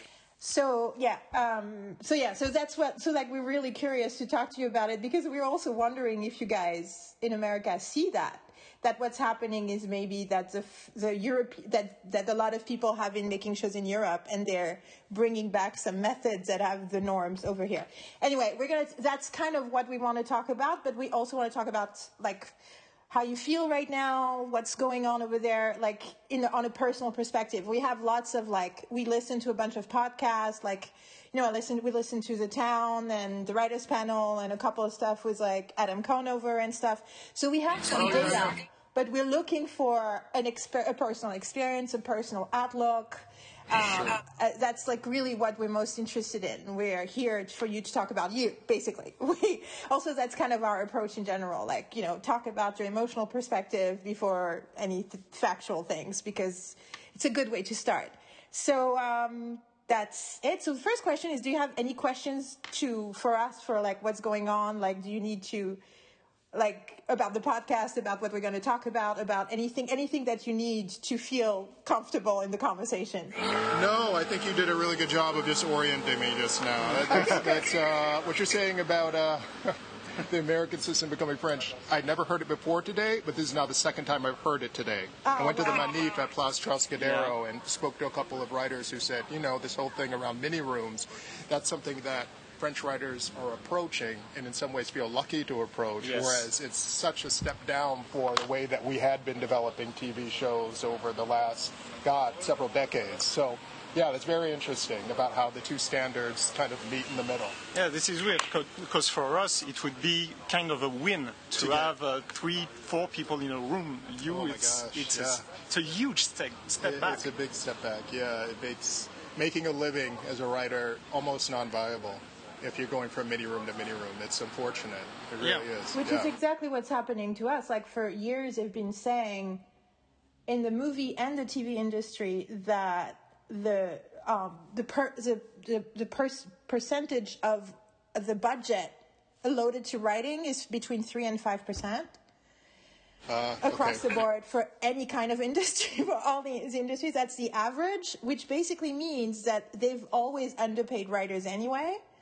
And so, but what, okay, so I have an anecdote to start off. I started teaching in 2014. So basically, I had been talking, trying to write. I have my own depressive things that prevent me sometimes from get any writing done. But I was gathering so much information about coaching and writing and we know so little in France about TV writing, even though we have written TV since the 50s, but we keep forgetting, like there's no, um, the mentorship doesn't really exist, which is why we keep, like, people keep reinventing the wheel every new generation of TV writers.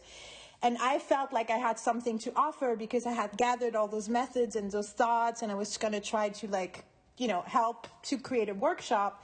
And I got this opportunity to have this training program where I was basically like getting people for two months from the industry who wanted to write television and me be like, okay, let me tell you about TV shows. Let me tell you what's great about it, how it works.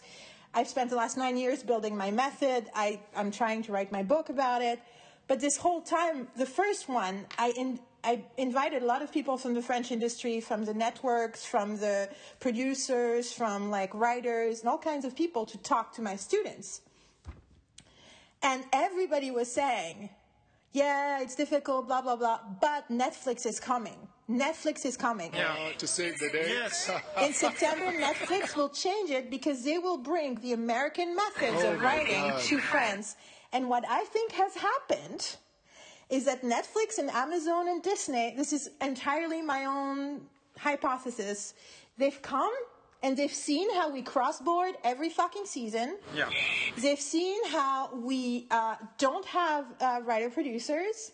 They've seen how um, they some people that, that the, the executives control shows from the beginning of development, from the idea, and can be around that you don't write a pilot, which means they like we, we have this thing in France that makes me crazy, and I feel like it's cropping up in America, is that basically the first thing you write is a Bible.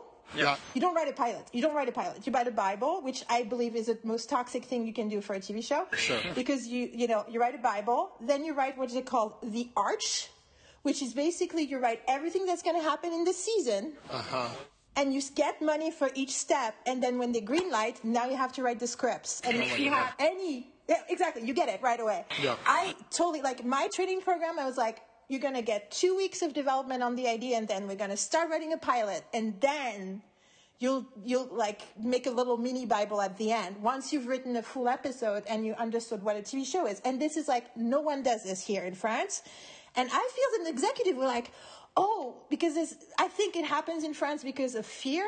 Like you don't know why a tv show works or doesn't work. So they the executive's idea is like if we decide ahead of the writing what's going to happen that's how we're going to make sure it's good which is nonsensical mm-hmm. if you don't if you're not a writer.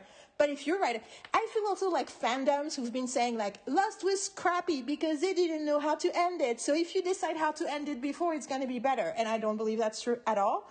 Right. but because of that i think they feel they have more control over what works and doesn't work which by the way the result is not good Right. but somehow that doesn't seem to be taken into account. And then, um, and, I- and then they just thought, oh, we could do that with the Americans. Because then we would have a quanti- so quantifiable thing. Like, I mean, that's a personal theory. I have no proof of any of that. This is just my gut feeling. But I J'avais demandé know. en orangina, mais c'est- Ah, c'est l'orangina pour vous Pardon, alors, attendez, je- Non, merci.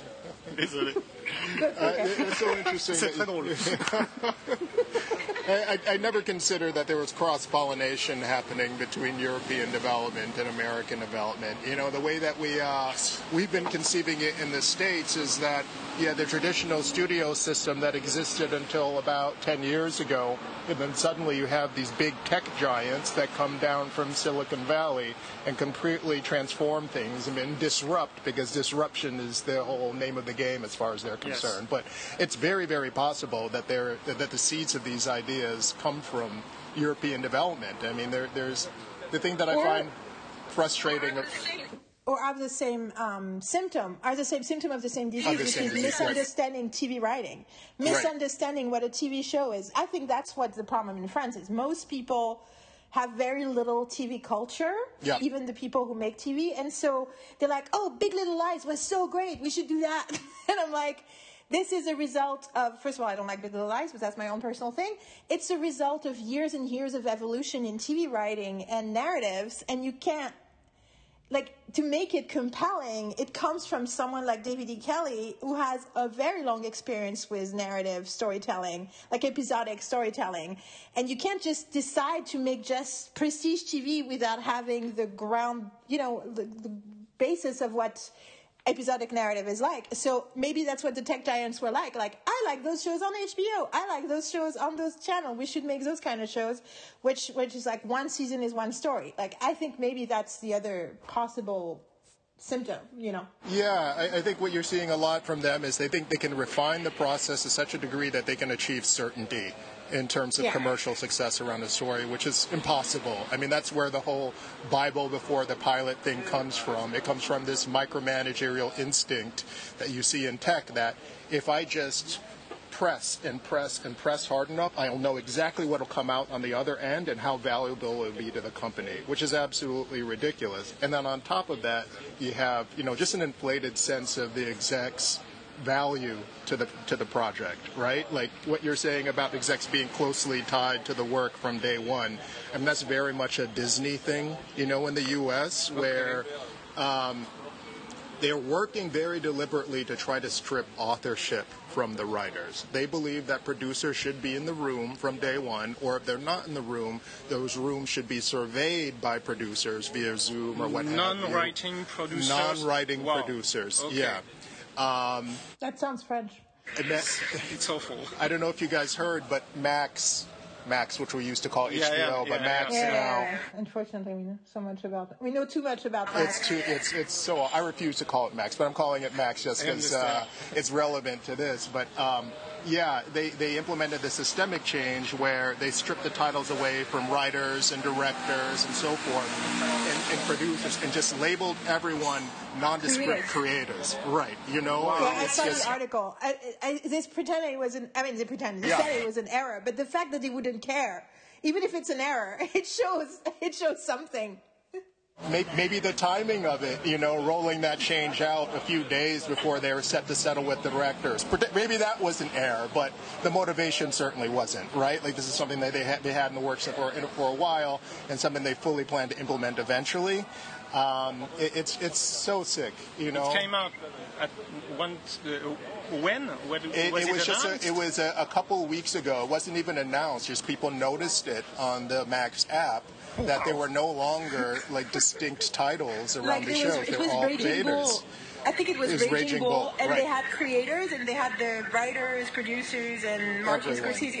like in Raging one Bull. Yeah. Like a list of names under creators. The studio guy was just as important as Scorsese in the making of Raging Bull, as we all know, right? Which is that- kind that- of yeah. crazy because one of the advantage of the American system is the titles are, are very clear. Yeah, It's it, and it means something. absolutely. We have that problem in France where the titles they don't really always mean something. Yes. So we envy that. Ah, yeah. You know, I've been I've been saying for years. I was saying that to Dom two days ago. So I'm really interested in American culture. I've studied American civilization, politics, culture, stuff like this. And I've been bitching about France for 25 um, years. and even though because I'm very Parisian at heart, which is why I'm so angry. and so opinionated and judgmental. no, it like goes together. But anyway, uh, also because I want, I think our country has incredible resource, like you know, potential, and we can do better in lots of ways. Yeah. And I, I think we have such a fascinating history and diversity, and it just makes me mad that we don't, you know, that we're like cowering down to, with mo- modernity instead of changing the world. But anyway, my point is, um, I've been thinking about like being looking to American thought for years uh, in my studies and everything.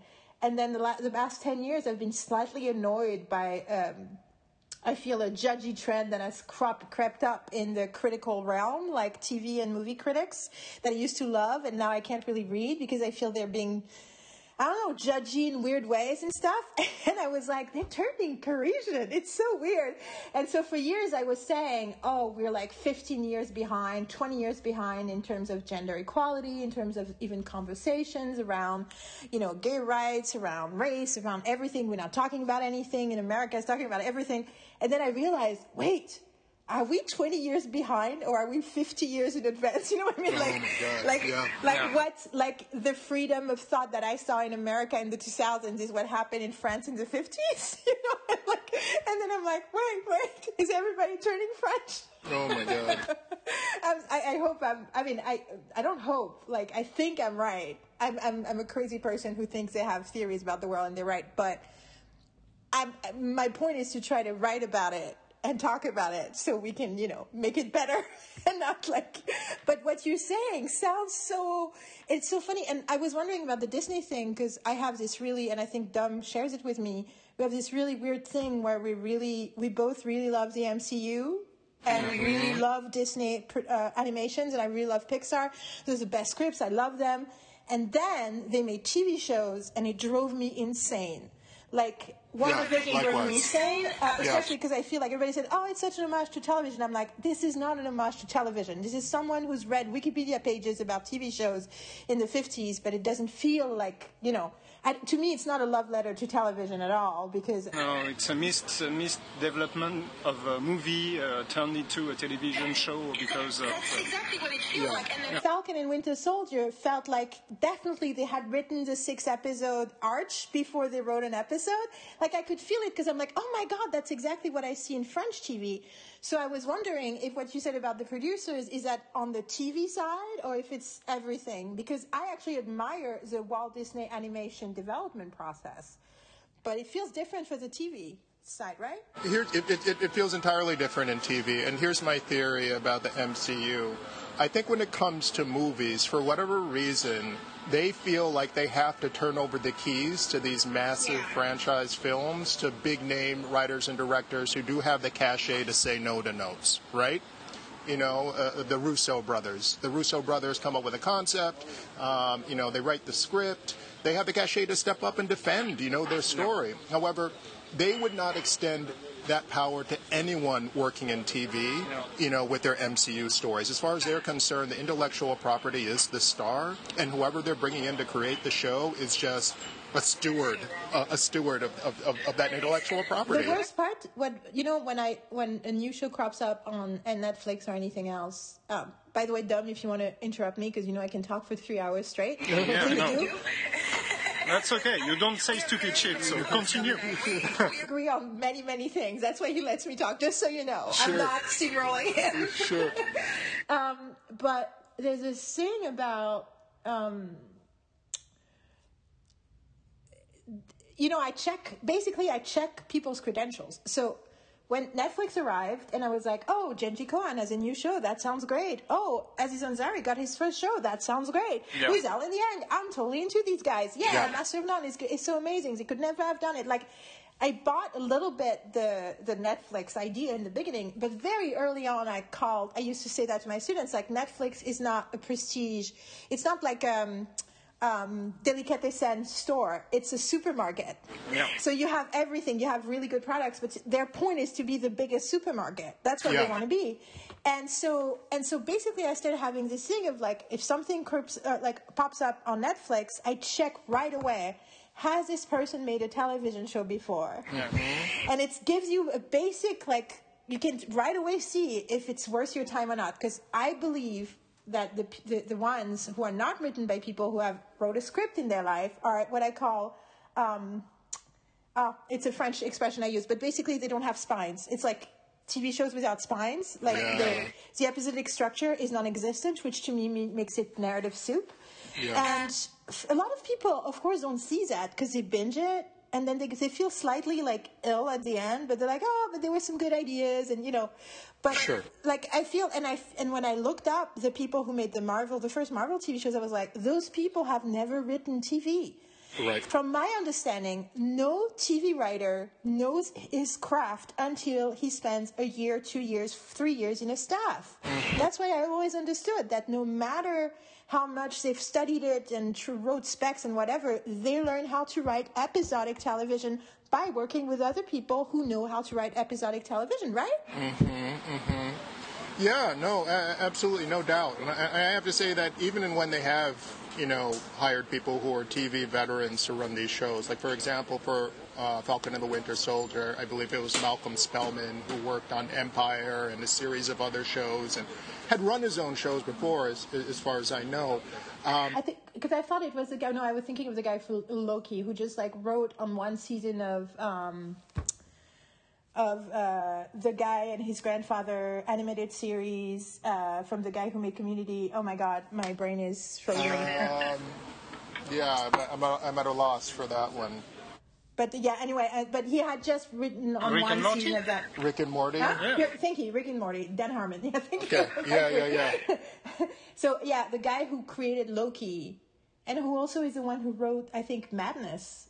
But it's like this young guy. He's like 28 years old, and Kevin Feige's like, he's so talented. I'm going to give him three projects, and I'm like, Right. It's also he's really cheap, right? It's someone who's He's cheap. really cheap, and also, you know, hey, I mean, you seen that you saw this with HBO too, uh, with both of the, the the Game of Thrones series, you know, House of the Dragon and the original, where sometimes they just kind of get taken with. Um, you know, just the uh, the white guy who's great in a room. I mean, I'll, Yeah. I'll just put it that way. I agree. Yeah, Yeah, yeah, I you agree know what I mean. Like it's just Yeah. you know the guy who comes in with a fantastic pitch and maybe has just enough of a track record that it passes the smell test, and then they hand them the keys to this hundred million dollar kingdom, and then when it's narrative, where it's narrative, narr- excuse me, narratively flabby.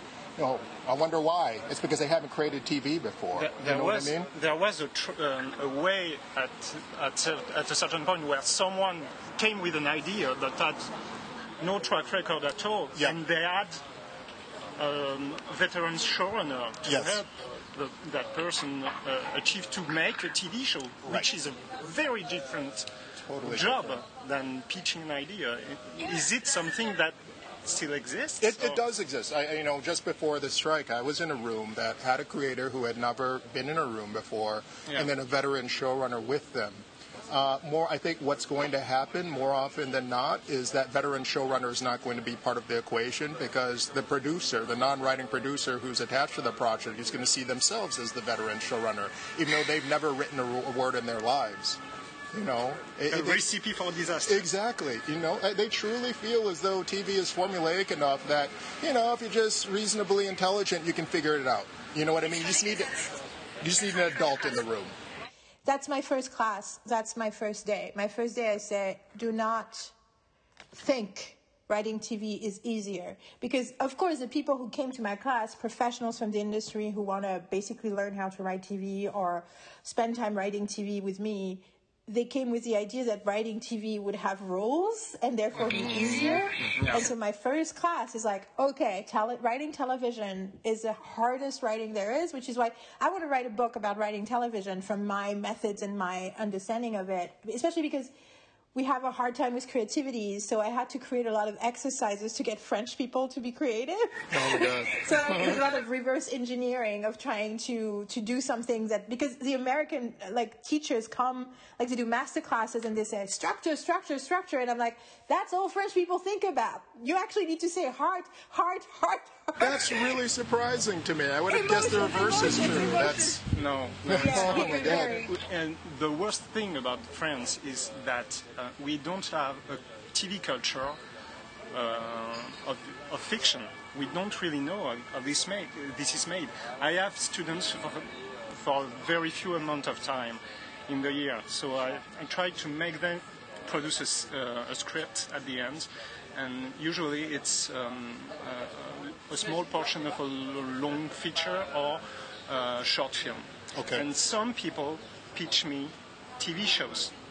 Mm-hmm. And I, each time I'm warning them, it's harder.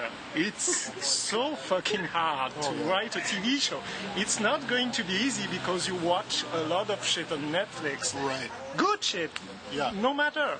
But it's way harder. And this is the ones well, I don't fail my students because I don't see the point. Sure. Because they're not supposed to become writers. They, they, they are just here to understand writing. So I say, okay, we'll do it. But they fail. Each time they go with a TV show, they fail because it's it's harder. It is really harder. difficult. It is difficult. Yeah. to me, it's the apex. It's the apex, and which, which is the point. Like, if you try to learn how to write TV, then you can write anything. That's my that's my view of it because you have had to ask yourself so many more questions and to be so much more intentional in your storytelling, in your themes, in in your character development than any other form and at the same time also like keep like embracing uncertainty in ways you can't in other forms. And I feel like when you've done that, then you're better at the other forms of storytelling just because you're more, you're like a more like a, to me, TV writers are like the story grown-ups. You know, the other ones can just fuck around, but a TV writer needs to be like also the adult in the room for their own show, you know? Oh, absolutely. And I feel producers don't get that at all until you've, you've actually tried to write a TV show. You can't know that. No, right? no, yeah, uh, absolutely. I, I think, um, they've been spoiled by just yeah. the volume of good programming that's been on, and the volume's convinced them that it's easy. Yeah. Um, and if it's easy, they can make it, and they're looking for economies of scale and efficiencies, and uh, that you know, writers are an opportunity for creating an efficiency. You know what I mean? Like yeah. as far as they're concerned, they can't do away with the actors yet. They can't do away with the directors yet. Okay, what's another line item that we could potentially squeeze? Well, we've got the writers. You it's, know, it's so short term. Oh my God, it's it's crazy. But that's the rest of the world, right? That's what I've been listening, hearing in the podcast about the strike. Is that this is just an example of the logic that is applied to the rest of the world. And I want to say, for the record, I disagree that it's capitalistic because actual capitalism is about competition. And none of these methods are about competition. They're all about oligarchy.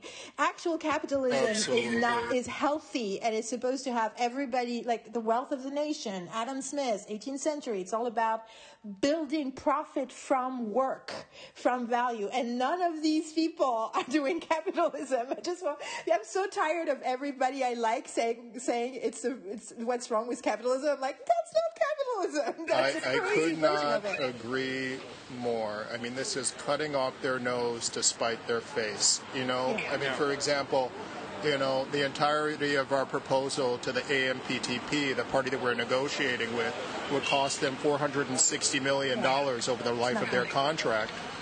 Uh, I mean, let's set aside the executive salaries. You know, Zaslav makes $260 million. You know, the other major studios, you know, you roll that up, you're well in excess of a couple billion dollars. The amount of money that we've cost them since the strike began by shutting down productions Yeah. far exceeds what our proposal would have cost them. But they're willing to continue because they can't disrupt the notion that they're special and we're not. You know, and you're right, and that's not Exactly. capitalistic. It's, all, it's, oligar- it's oligarchy. Yeah. No, what you're asking, very capitalistic, is you want everyone to still making money. Exactly. Right. Let us And- participate in your success, in Yeah. our success. and the whole like idea of like throwing millions of dollars to a couple of like star writers and producers that you know they sign huge deals that they never signed Yeah. before and then everybody else is like minimum wage it's like Yeah.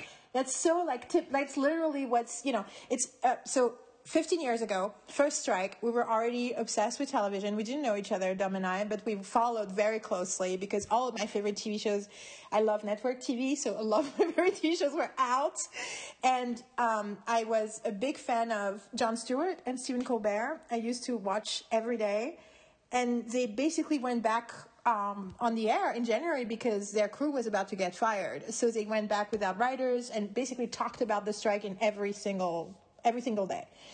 And I think on I think it was on Martin Martin Luther King Day. Um, Colbert had John Lewis, Representative John Lewis, uh, as a guest because actually Stephen Colbert's father in the 60s had like solved a strike for her hospital and had John Lewis had come to talk on behalf of the nurses, the non-white nurses who were not paid the same as the white nurses. Anyway, so they had this like history of like like he knew his father and everything and they talked about the strike and he said something that I think about all the time. He said a strike is about respect. Mm-hmm. Mm-hmm. It's just about respect. That's all it's about. It mm-hmm. starts with this. So as long and you know, and that's what we're saying. It's like they don't want to show you respect. They actually want to show you guys that you you you know you just should be happy with the scraps and that you don't deserve their respect. And that's I think that's a fundamental.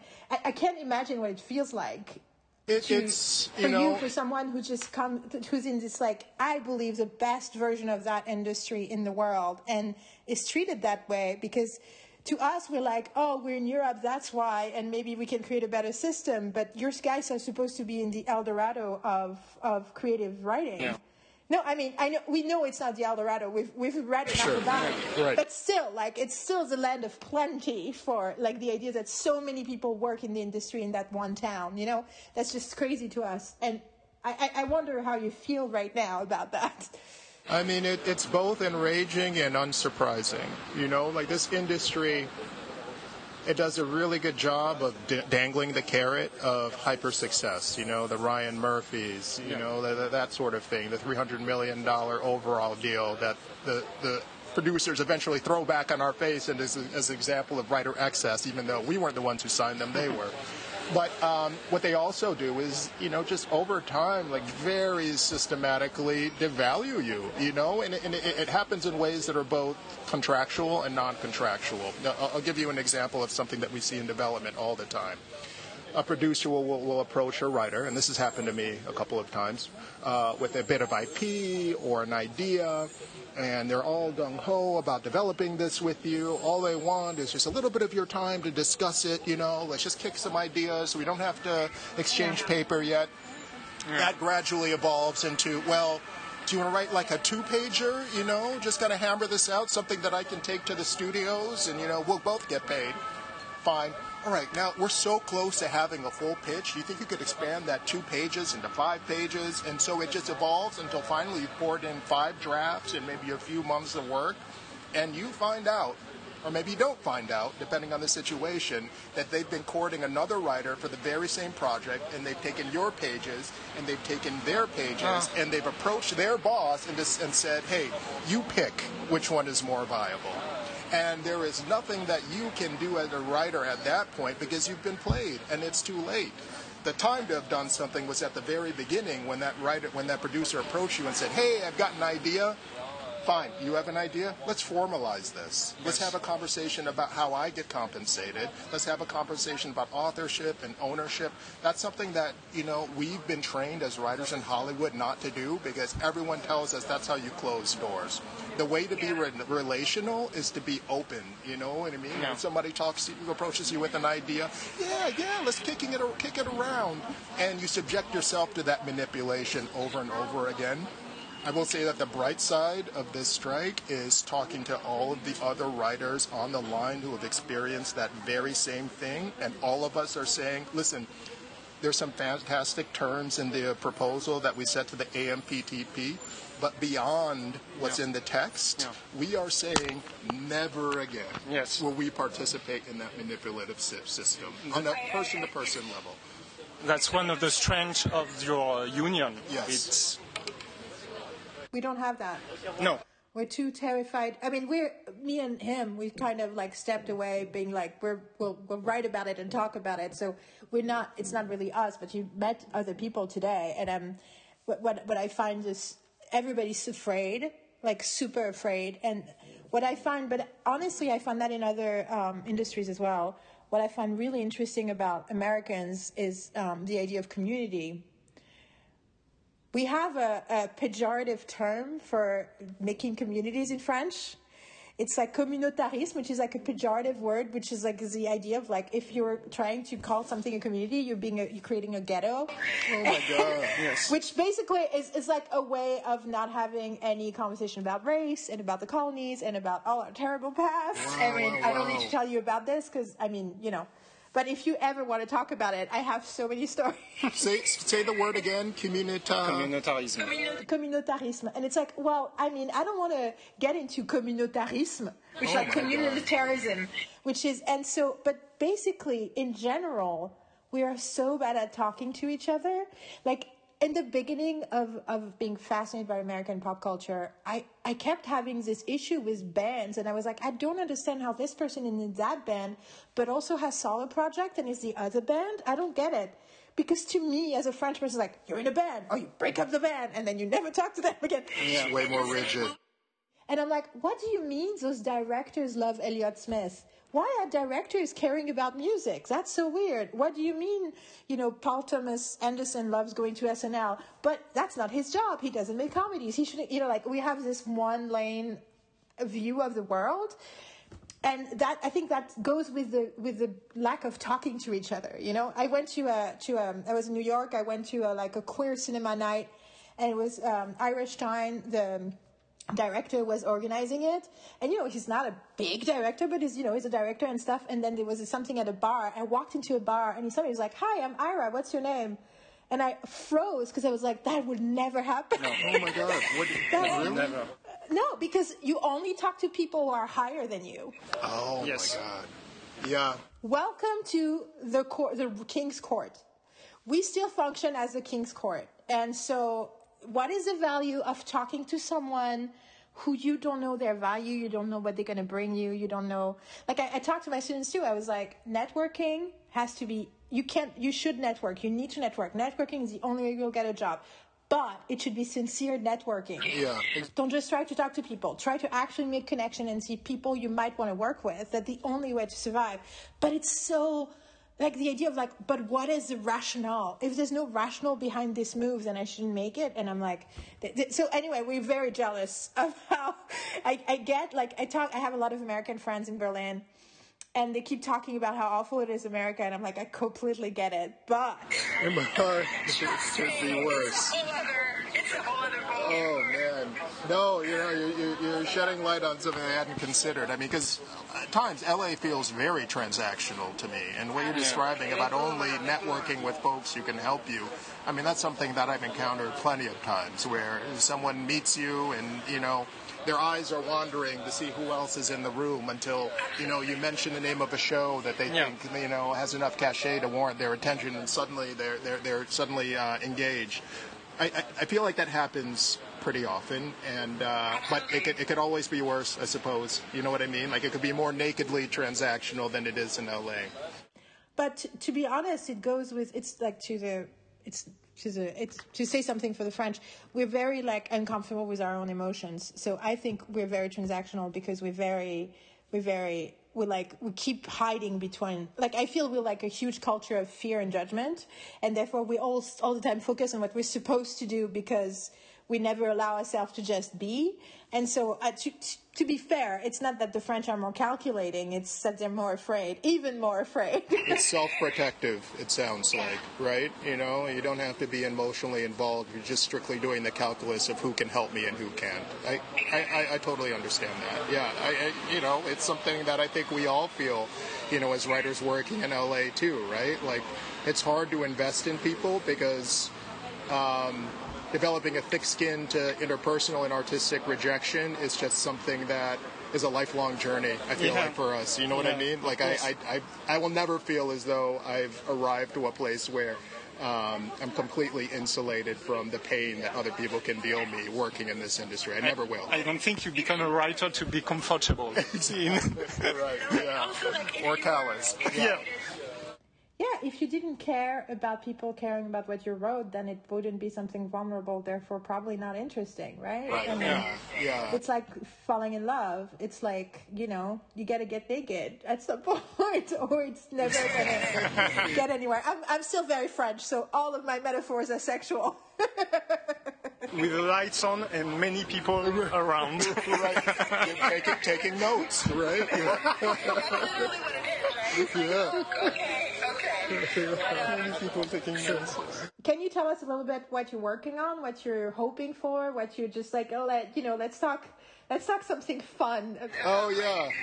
Um, well, just you know, I, I, you know I've only been in the guild for approaching three years. I had a, a completely different career working in labor, healthcare labor, in particular okay. in California. Wow. And it wasn't until um, you know I started taking writing seriously, and I wrote a pilot that people liked, that I got representation, and I got onto my first show as a writer, Physical, which is a show on Apple TV um, about a woman with an eating disorder in, the, in San Diego in the 1980s who discovers aerobics and builds an empire out of it. It's loosely based on uh, Jane Fonda.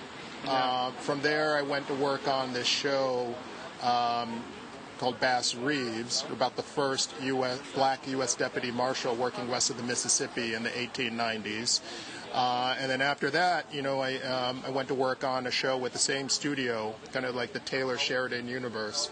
Um, that's about agricultural espionage, for lack of a better way to put it. Um, so I've been kind of like straddling the line between dramedy and drama. You know, I did sorry, physical no, no was a was a half hour, and you know, and I spent a lot of time in the hour long space. And honestly, you know, as far as my own work is concerned, I, I just want to create something that's exciting. You know, like I think. Um, I don't know, like Elmore Leonard, you know, the crime yeah. novelist Elmore Leonard, like what he said of his own writing is that I like to cut the parts that people skip, that their eyes skip. I, I try to do the same thing, you know what I mean? Just yeah. try, just try to come up with something a, li- a little bit form breaking and, um, you know, like the, the dramas that I like most have an undercurrent of comedy and just kind of yeah. keep you guessing as far as where the tone is going without you know, feeling narratively sloppy. Yeah. And I think that's what just. Do you, what? Give us an example. Tell us what your oh, your, man. your um, the stuff you love is. Like it can be like we love 80s TV. Like it can talk anytime. Just whatever the big shows out for you.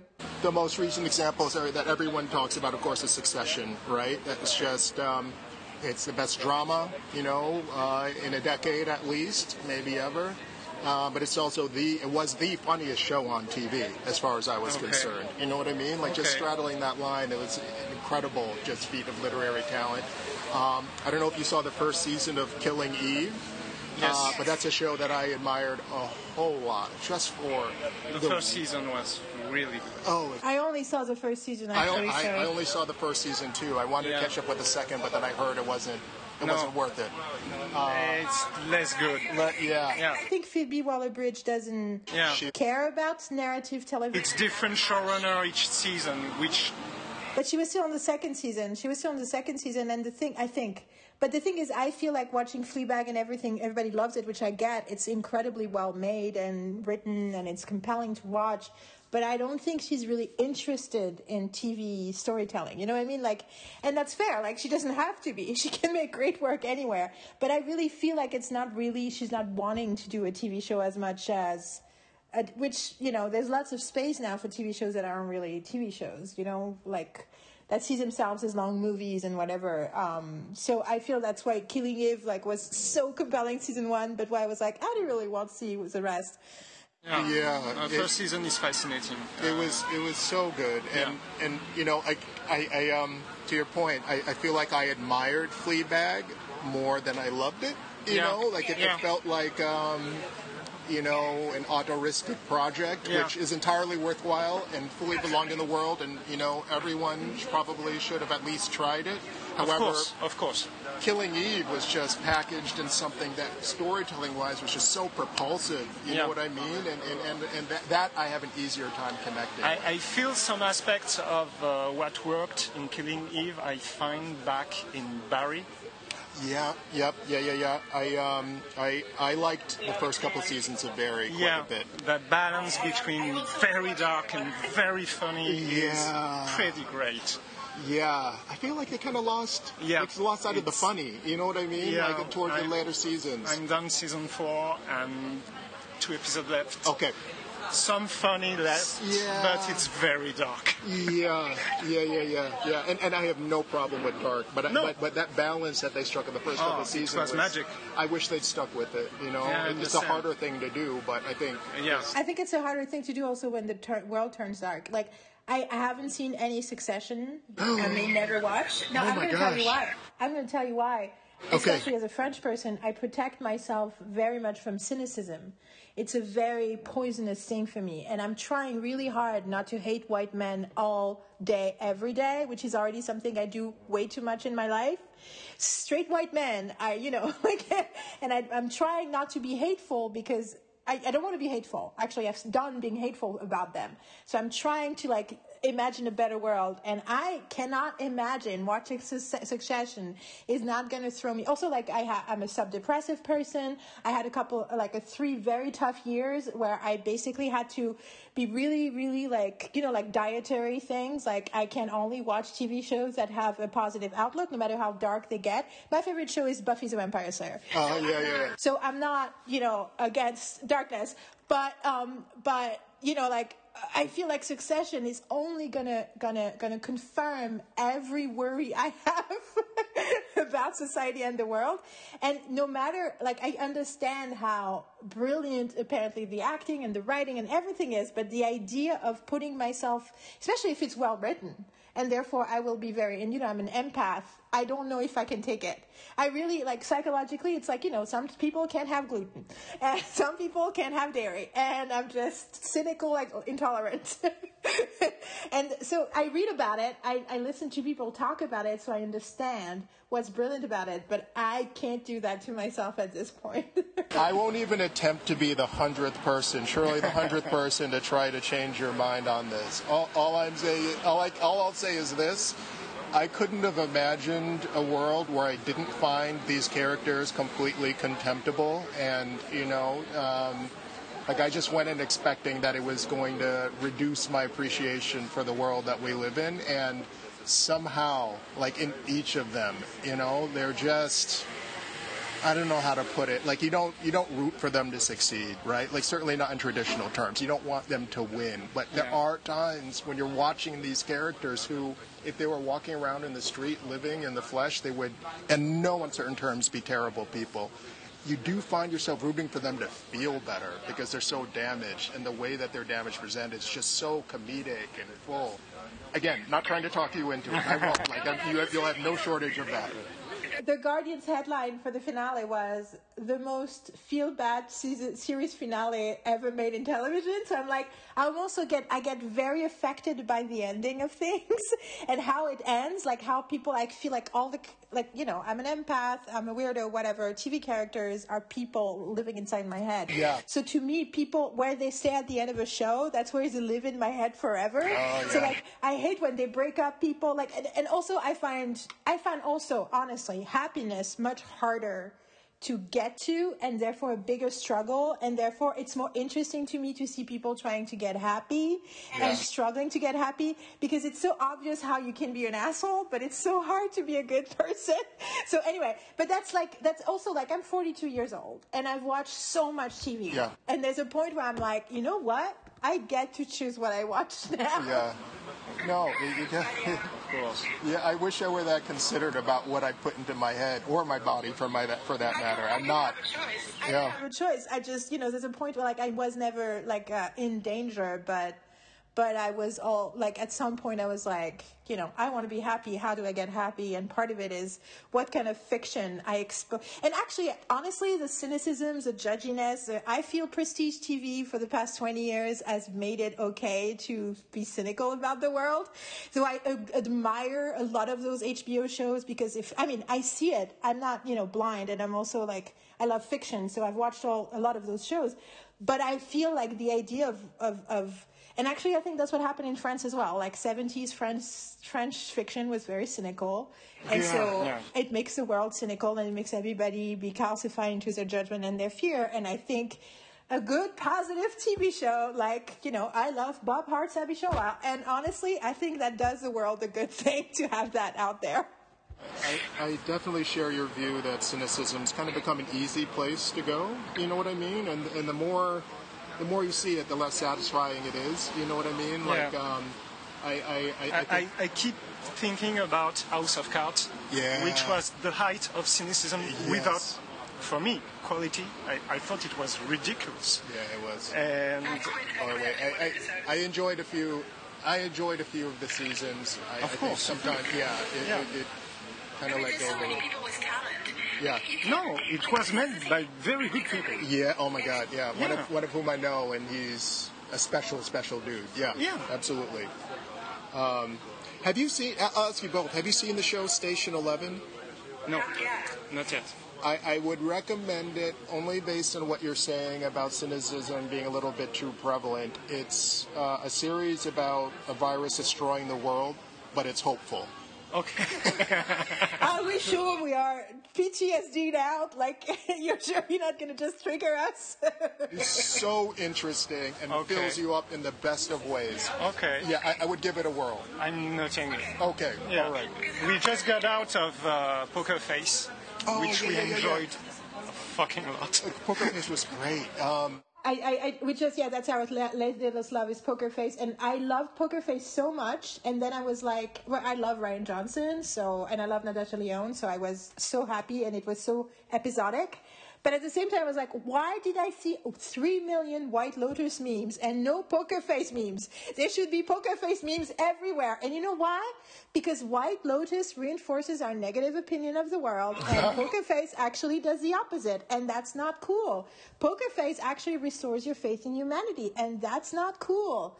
And so people don't. That's that's my that's like the hor- the hill I will die on. You know, like that's my my my battle. Like we can change the world with positive TV shows. Natasha, Natasha Lyonne is a fucking meme machine, so oh, there could be. she's- She's so good, and she's so smart, and just invested. From what I hear, behind Yes, the scenes, yes. just Yeah. very invested. I, I'll tell you guys a story that's a little bit messed up, though.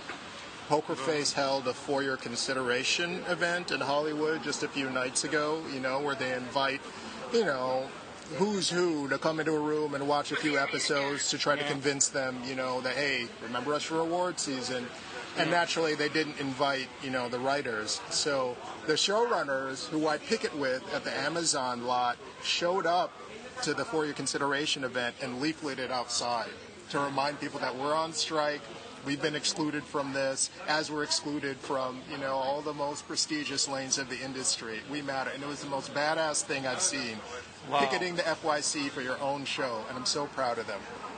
yeah, is that um, the sisters, the two sisters who are showrunners? It's going to be weird, man, but my phone won't fold, They so are- I'm are- staying like Oh, sorry about that. I, are they? Man, that would be news to me. Are, are, are they sisters? I mean, I mean, there's like different people in the creative. the You know what? credited it's it's hard to know you know we only get the credits so Yeah. we don't know what really happens in the room and we know enough to know that a name on a screen or a name mdb doesn't always mean what it means so but they are. I mean rian johnson and natasha lyonne are co-creator uh, create part of the creators but the two showrunners are two women Yeah. i think um what, what, what's the name of your friend Oh, they're not. They're, we we pick it together. I don't know Yeah. them well, I have to say. But uh, Lilla Zuckerman and uh, Leela Azari. Exactly. Um, exactly. Yeah, if they're sisters, I mean, just add it to the list of things that I'm the last to know about. it's very, very possible. Sisters. Oh my God, I- again, I- like, how is- Fran- I'm in France. I'm in Berlin, r- looking shit up. I don't know. Yeah, it's Nora and Lilla Zuckerman. Yeah. Oh yeah, yeah. I'm gonna look them. I am gonna look them up. Um, wow. Yeah, yeah, yeah. Interesting. But didn't they not invite the writers? So they didn't even extend the courtesy of inviting them, or is it just because of the strike they felt they shouldn't invite the writers and it was stupid? I'm almost. Sure, I mean, I, I, I can't speak for them. I don't know what the studio was think, No. was thinking, but yeah, I, I think I think the resentment was around. You know that they presented this as a, an evening with the creatives and the and the cast, right? Um, you know, and and no mention of the writers, and there wasn't ever going to be any mention of the writers. So This is so French. really, This is so fucking French.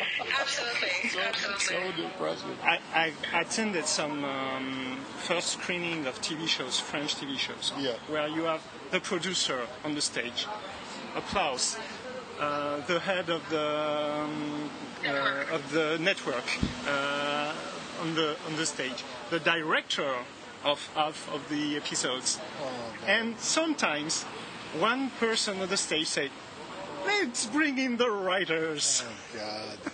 Yeah, it's a nice to have, not a must have. Exactly. That's so sad. Yes, I- it I- is. Oh man, I don't know. That's so. You guys are upending my my uh, stereotypical understanding of France, where the writer is, you know, like you've got this long history of Yeah. you know novels and so forth. And, you Yes, know, it's we just- know, we know. Jesus Christ!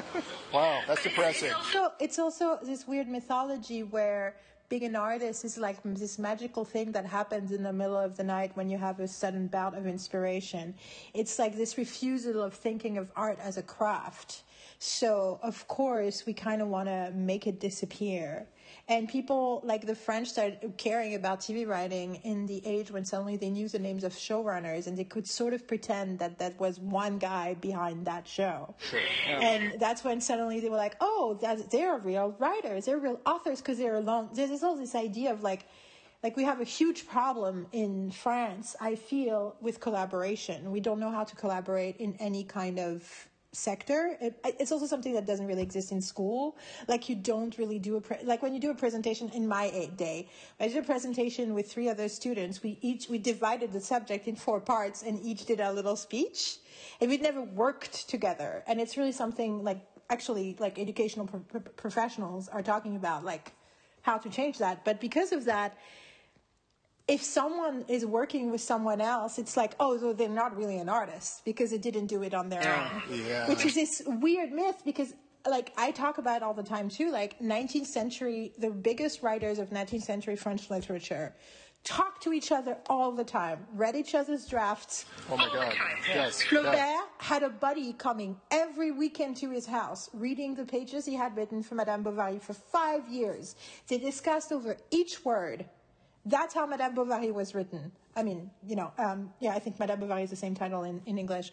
But, like, that's one of the biggest novels of the 19th century in France. And it was totally written with someone holding his hand. But God. we have erased that part of history and we're like a genius is someone who comes up it's like the idea oh steve jobs is not a genius because wozniak was around and i'm like what that's not the point. Like the idea that if you're not alone it doesn't count.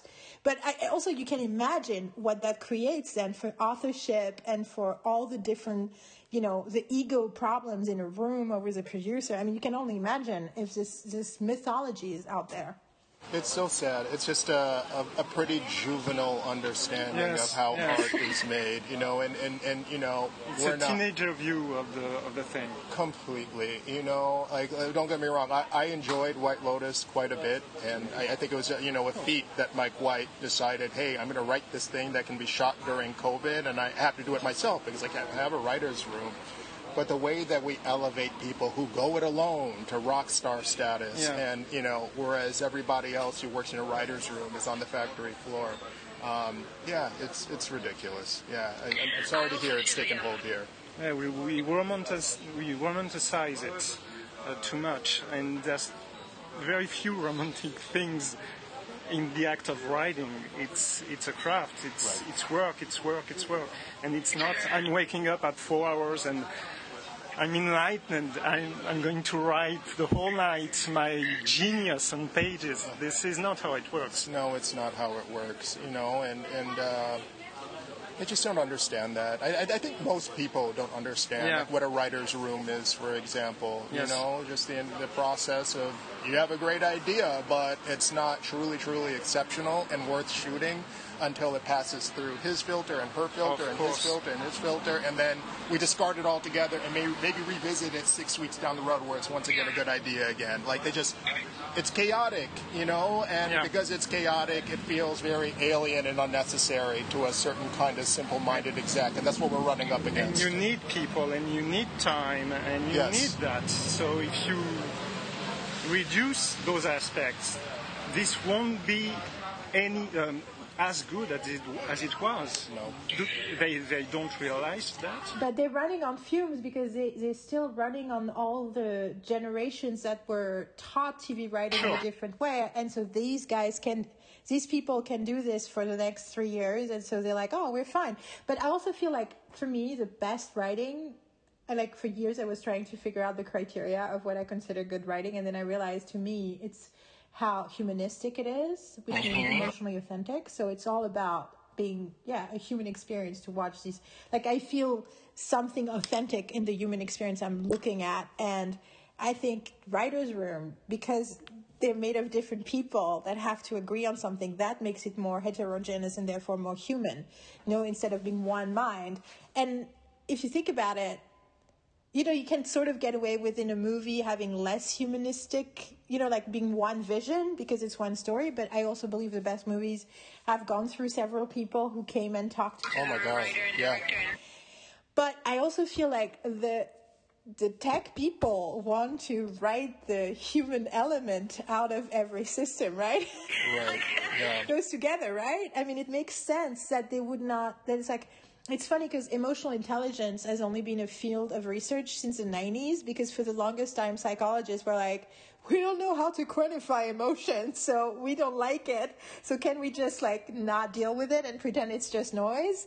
And I feel it's the same with all this stuff we're talking about. That what makes the value of a good television show lives in the unquantifiable, and that can only happen with people in a room talking to each other, right? I mean, And you, you, you talking to, uh, about this makes me think about, uh, and I'm going to name him, Alexandre Astier.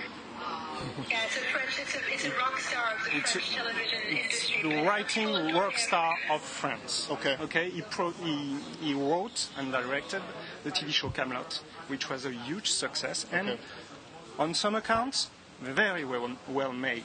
And And it was maverick like yeah, as a yeah, two-minute show. two-minute shows, up being a then 26, 52, and it's now a movie. Wow. Okay? Okay. So a success story in itself, no problem.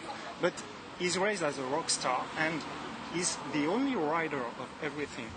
Plus, he directs everything. Plus, he's doing the score. Oh my God. oh wow. And they're trying to tell us this is the goal. Oh A one-man band. That's that literally. That's a, that's a new one on me. The, the, the writer, director, score, I mean, Seth, writer. this is the thing, like Seth MacFarlane does a lot of that Yeah. as well. Yeah. But he He work- he collaborates. Oh, collaborates. he has, he has a huge room every time out. Yeah. Yeah. Yeah, yeah. I, I, I, I feel like I love The Orville. It's like one of the shows that I feel doesn't get understood, like because I think it's a very deep, profound show that people think was supposed. People thought it was supposed to be a comedy, and therefore it was not funny enough. But I feel it was always something different, and I love it. And I think I haven't seen the third season, but um, I really think the first two are like brilliant, brilliant sci-fi, and yeah, it's funny how you can be on every like do the voices, act in it, blah blah blah, but be collaborating at every step with a bunch of other people. That's not. But you know, like you can't actually have your hand in every pie, but still be collaborative and open and let other people's voices express themselves. Absolutely. Yeah. No, it's. Uh, I don't know. Like if you, if you want to go on an auteuristic adventure, yeah, absolutely. You should Yeah, empower sure. yourself to go out and do that and see what you can make. If you're so stupid as to think that that's how most shows, even even a tiny minority of shows are made, then you- you are cutting off your nose to spite yourself because this pipeline of fantastic talent that's made you rich is going to dry up very very quickly. Yeah, for sure. Yeah. For sure. Guys, I have to join. I have to join Yeah. my family next door for dinner. No I, I apologize I for the understand. for the. No, no, That's don't okay. apologize. Thank you for your time. Yeah, no. I, I hope you had fun. I did have fun. I, I, I wish I allotted more time because this this was a, a blast. Listen, if that's okay with you, Yeah, uh, when you're back in America, Yeah. we'll continue. We'll accommodate at your time, anytime. I have your uh, I have your contact info, Okay. Yeah, and we'll be very happy to continue the conversation. I want to continue the conversation. I have more time true. on my hands than usual these days, as you well know. So Yeah. yes, by all means, let's Ah, let's do it. Pleasure. Yeah. With pleasure. Yeah, Yeah, that's right. I have so many. This was Thank so you so fun. Yeah. I really no. wanted to tell you so much because I wanted you to react to all that perspective we have, you know. But um, but I really want to know so much more about your experience and your opinions and your methods. Like we really care about that too, like how people like their own rituals and stuff. That's stuff we talk about a lot. So we'd love to talk about that with you as well. Absolutely. Let's consider this part one. Okay. Okay, With um, pleasure. Dom, can you you'll send me his email, and so um, do you, like I basically I'm gonna put this together and just put it out. Okay. Uh, do you wanna? And I'll send you the link and everything. That'd be it's, great. It's just on it's on Apple Podcasts. Uh, my my podcast is called I Cannot Sit Still. 'cause Okay. I have ADHD, even though at the time I didn't know it. Oh my God. when I created the name for it. But um, have a wonderful time in Europe and Paris, and just enjoy um, your stay. And thank you for your time. Thank you so much. It's been a pleasure. It's been a pleasure for us too. On se reparle. Bye. Bye.